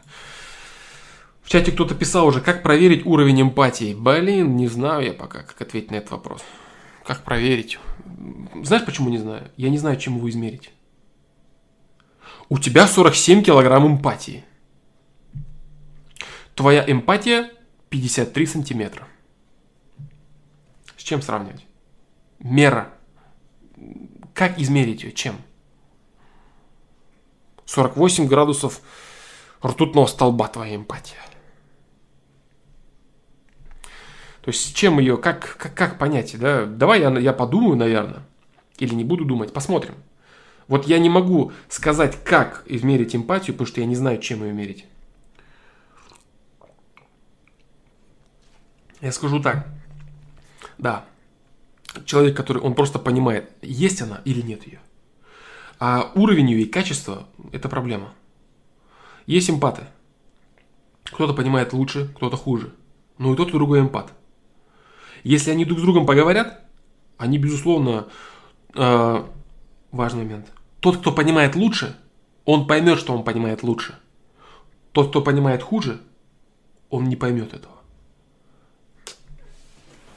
Он подумает, что либо тот просто по-своему понимает, либо он вообще не прав. То есть, допустим, они поговорили, вот два эмпата. Два эмпата. Поговорили с одним человеком. Э, один его вроде понял, и второй понял еще больше – тот, который понял мало, говорит тому, кто понял много, а он оказывается вот это, вот это, а это вот так, а вот смерть это вот... А этот понял гораздо больше. И он понимает, что этот просто кусок маленький ухватил. И этот ему все выдает, а этот не может понять. А, да он вроде этого не говорил, да вроде он этого не подразумевал. Вот такой будет разговор.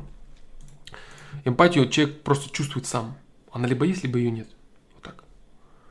Больше ничего.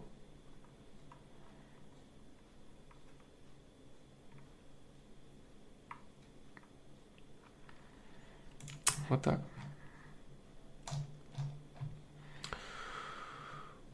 Вот, Дмитрий Иванов, да, по поводу осознания смерти, тебе ответ. Ну и вообще так в целом про эмпатию там и про, всякую такую тему.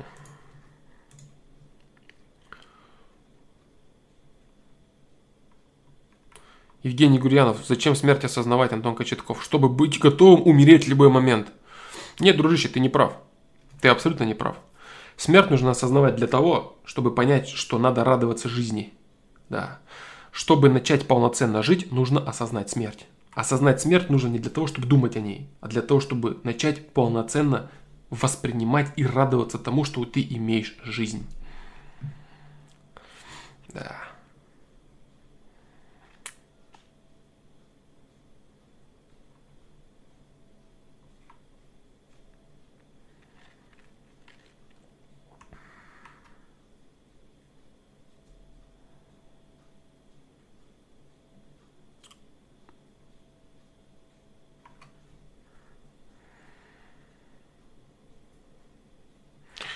Кролли, Кролли 92. Привет, Александр. Есть такой вопрос. Откуда у мужчины может взяться желание казаться слабым в глазах женщины, заискивать и вызывать жалость? И главное, как от этого избавиться?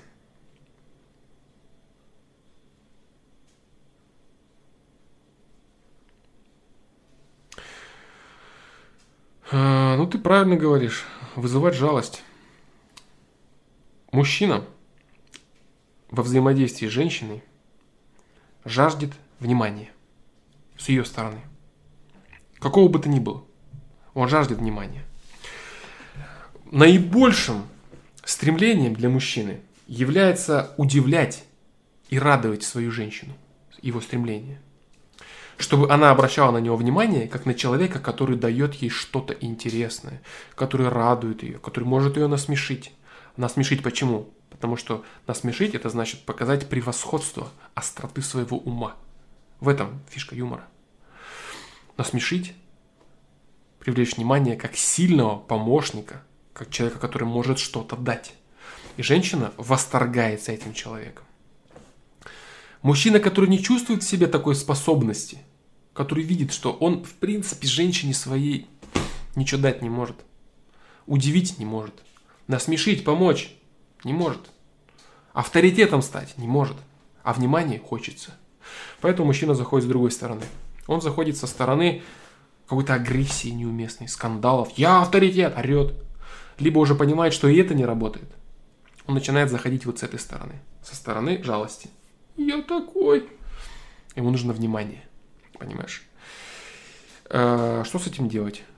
Понять то, что я сейчас сказал, и начать стараться дать женщине положительного себя.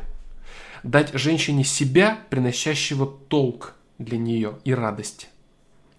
Твое стремление обращать на себя внимание вот таким способом, оно очень быстро истощится. Потому что для женщины, женщина будет эмоции испытывать. Она может по привычке на автомате всю жизнь за тобой заботиться. Ой, да, там ты несчастный, слюни, сопли подтерла. Ой, и она там тебе помогает, что-то делает. Но заинтересованности и эмоционального фона у нее не будет. Есть женщины, которые всю жизнь там своим мужикам сопли подтирают и живут с ними, и как бы все в порядке, все нормально. Вот. Но это не то, к чему имеет смысл тебе стремиться. Твоя задача все-таки быть человеком, о котором я говорил до этого. Человеком, который э, может нести развитие своей женщине. Нести вклад в ее счастье, а не вклад в ее какую-то рутину или тягомотину и так далее. Это эгоистичный выпад мужчины, вот это вот желание э, заискивать и вызывать жалость.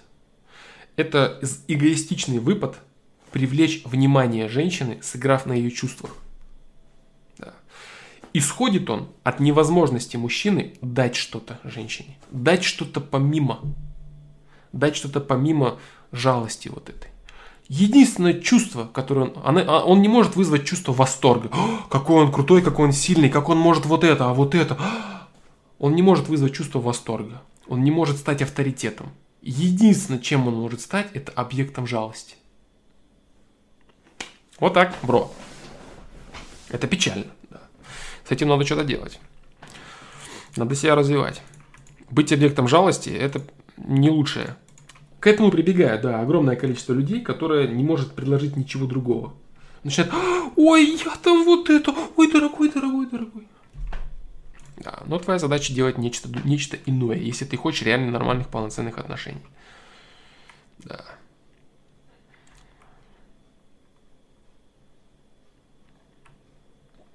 Григорий Медведев, привет, Лом, как сам, давно тебя не было. Нормально, дружище. Все хорошо, да. Саша, скажи, пожалуйста, мне 29 лет, иду по улице, мне нравится девушка, но не знаю, как подойти, нужно ли на улице знакомиться. Нужно. Можно. Всегда ли уместно? Не всегда. Можно ли иногда? Можно. Да, по поводу коммуникабельности, инициативы, знакомства, стеснительности, неуверенности. Много чего сказал. В данный момент, вот на данный ответ добавить нечего. А, вот, кстати, Расул Куатов, а, это он дополнил тот момент, когда я говорил о том, что люди не любят промежуточных этапов. Читал историю про художника, который 10 лет был неудачником до тех пор, пока не заперся в библиотеке на 2 года с изучением теории рисунка и перспективы. Вот пример. Хороший пример. Спасибо, спасибо Расул Куатов. Я не слышал об этом примере. Это полезная крупица да, для меня. Спасибо тебе за этот пример. Очень круто. Вот, э, да, да, человек пытался из нуля сделать сотку. Он не хотел изучать вот это, вот и теория, прочее, я этого не хочу, я хочу шедевр нарисовать. И 10 лет не мог. А потом забил на это все. И попер вот по чуть-чуть и пришел к успеху. Это хорошее дополнение вот к тому, о чем мы говорили в начале, в начале трансляции. Да. Про пенсионную реформу расскажешь? А, про пенсионную реформу я, в принципе, ответил на сайте. Да, а, адекватных аргументов у меня нет. Слишком сильно скаканули, слишком сильно. Не готовы к этому ни люди, ни юридическая база. Нужно это было делать помаленьку, да, нужно было делать. Понятны эти все аргументы, там сейчас не 32 год, продолжительность жизни сейчас выше, сейчас женщина в 55 лет это не бабушка, которая пора на... Это все ясно. Но такого, что там в Америке, в других странах, в Европе и так далее, там, да, там уровень жизни другой в целом. Уровень занятости там другой. Люди не упахиваются так, как мы упахиваемся здесь. И вот такой вот резкий скачок делать, это неправильно. Я думаю, это создано из-за из, из проблем с бюджетом. И, под, и идет, идет подгонка аргументации под это, да. Вот такой резкий скачок для людей, это жестко. Это жестко. Я считаю, это не совсем правильно. Я уверен в том, что пенсионный возраст нужно было бы повышать Постоянно, да. И доводить его, уровень жизни растет, э, продолжительность жизни растет. Да, естественно, там, допустим, если с государственного бюджета там женщина в 55 лет уходит на пенсию, и ей до 85, до 90, 30 лет или 35 лет государство платит пенсию, это жестко, это неправильно. Реально, с точки зрения экономики это неправильно. Но вот так вот сразу ушатывать людей вот так вот на 8 лет, это жестко. Я думаю, чем это продиктовано? Люди были бы очень сильно недовольны, даже если бы увеличили на один или на два года. И вот в чем вопрос. С точки зрения политики. Действительно ли уместно там раз в несколько лет проводить на два года и вот так капать им на мозги? На год, на два, там, через пять лет, еще на год. А, вот так. Или уже ушатать один раз. Все попыхтят и успокоятся. А вот так постоянно эту проблему поднимать, я думаю, с точки зрения политики, с точки зрения рейтингов политиков, это неправильно. Вот так вот, по чуть-чуть. Правильно вот так одноразово ушатать, а потом замазывать, что-то сделать хорошее, и все там забыли там и так далее. Но для людей это, конечно, не очень хорошо. Для людей это жестко, неудобно, и это не совсем честно даже, я бы сказал, да. Но стратегию то есть, допустим, новым поколением, вот сейчас людям, которые сейчас работают там, которые, которые сейчас не пенсионеры, точнее, люди, которые сейчас не подошли к пенсионному возрасту, им будет лучше. То есть, тем, допустим, кому 25-30 лет, для них это благо, да. Потому что будут пенсионные выплаты повышаться. Вот да, многие люди любят говорить, бабушки в Америке могут путешествовать на пенсию, а нашим бабушкам жрать не надо. Потому что там пенсия начинается с 67 лет, насколько я знаю. И у мужчин и у женщин одинаково. То бишь на 12 лет позже. 12 лет. Вот, поэтому увеличение для тех людей, которые уже получают пенсию, не будут определенной надбавки. Для людей, которые не скоро будут получать пенсию, это тоже выгодно, потому что к тому времени сформируется пенсия нормальная и полноценная. Это большая проблема для тех, кто собирался выйти на пенсию. Кому вот там полтинник, 60, вот это для них жестко. Они были готовились, они вот были готовы, их жестко ушатали. Да, это проблема. Не совсем честно это. На стратегию это правильно. Потому что во всех развитых странах нет такого пенсионного возраста, как придумали в Советском Союзе в 1932 году. И вот, кстати, опять, да, непоследовательность наших либералов – Либералы кудахтают на херовый совок. Советский Союз это плохо, развалился, это было... А пенсия, которая только в Советском Союзе такая низкая, это типа хорошо, да, то есть тоже вот показывает двуликость их и непоследовательность, их глупость, да, то есть гавкают против пенсионной... Хотят сделать, как у вас, вот как вы призываете, мы должны быть развитым государством, как на Западе тролливали. Вот такой хотят пенсионный возраст, нет, снова плохо. Поэтому так вот.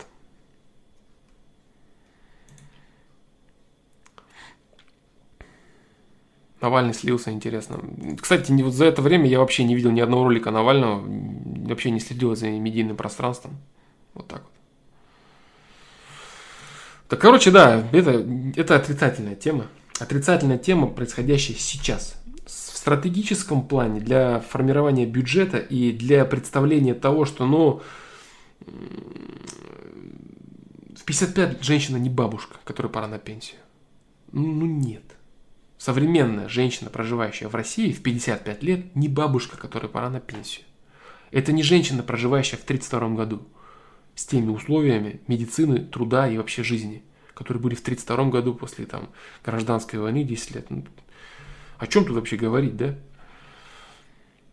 Поэтому...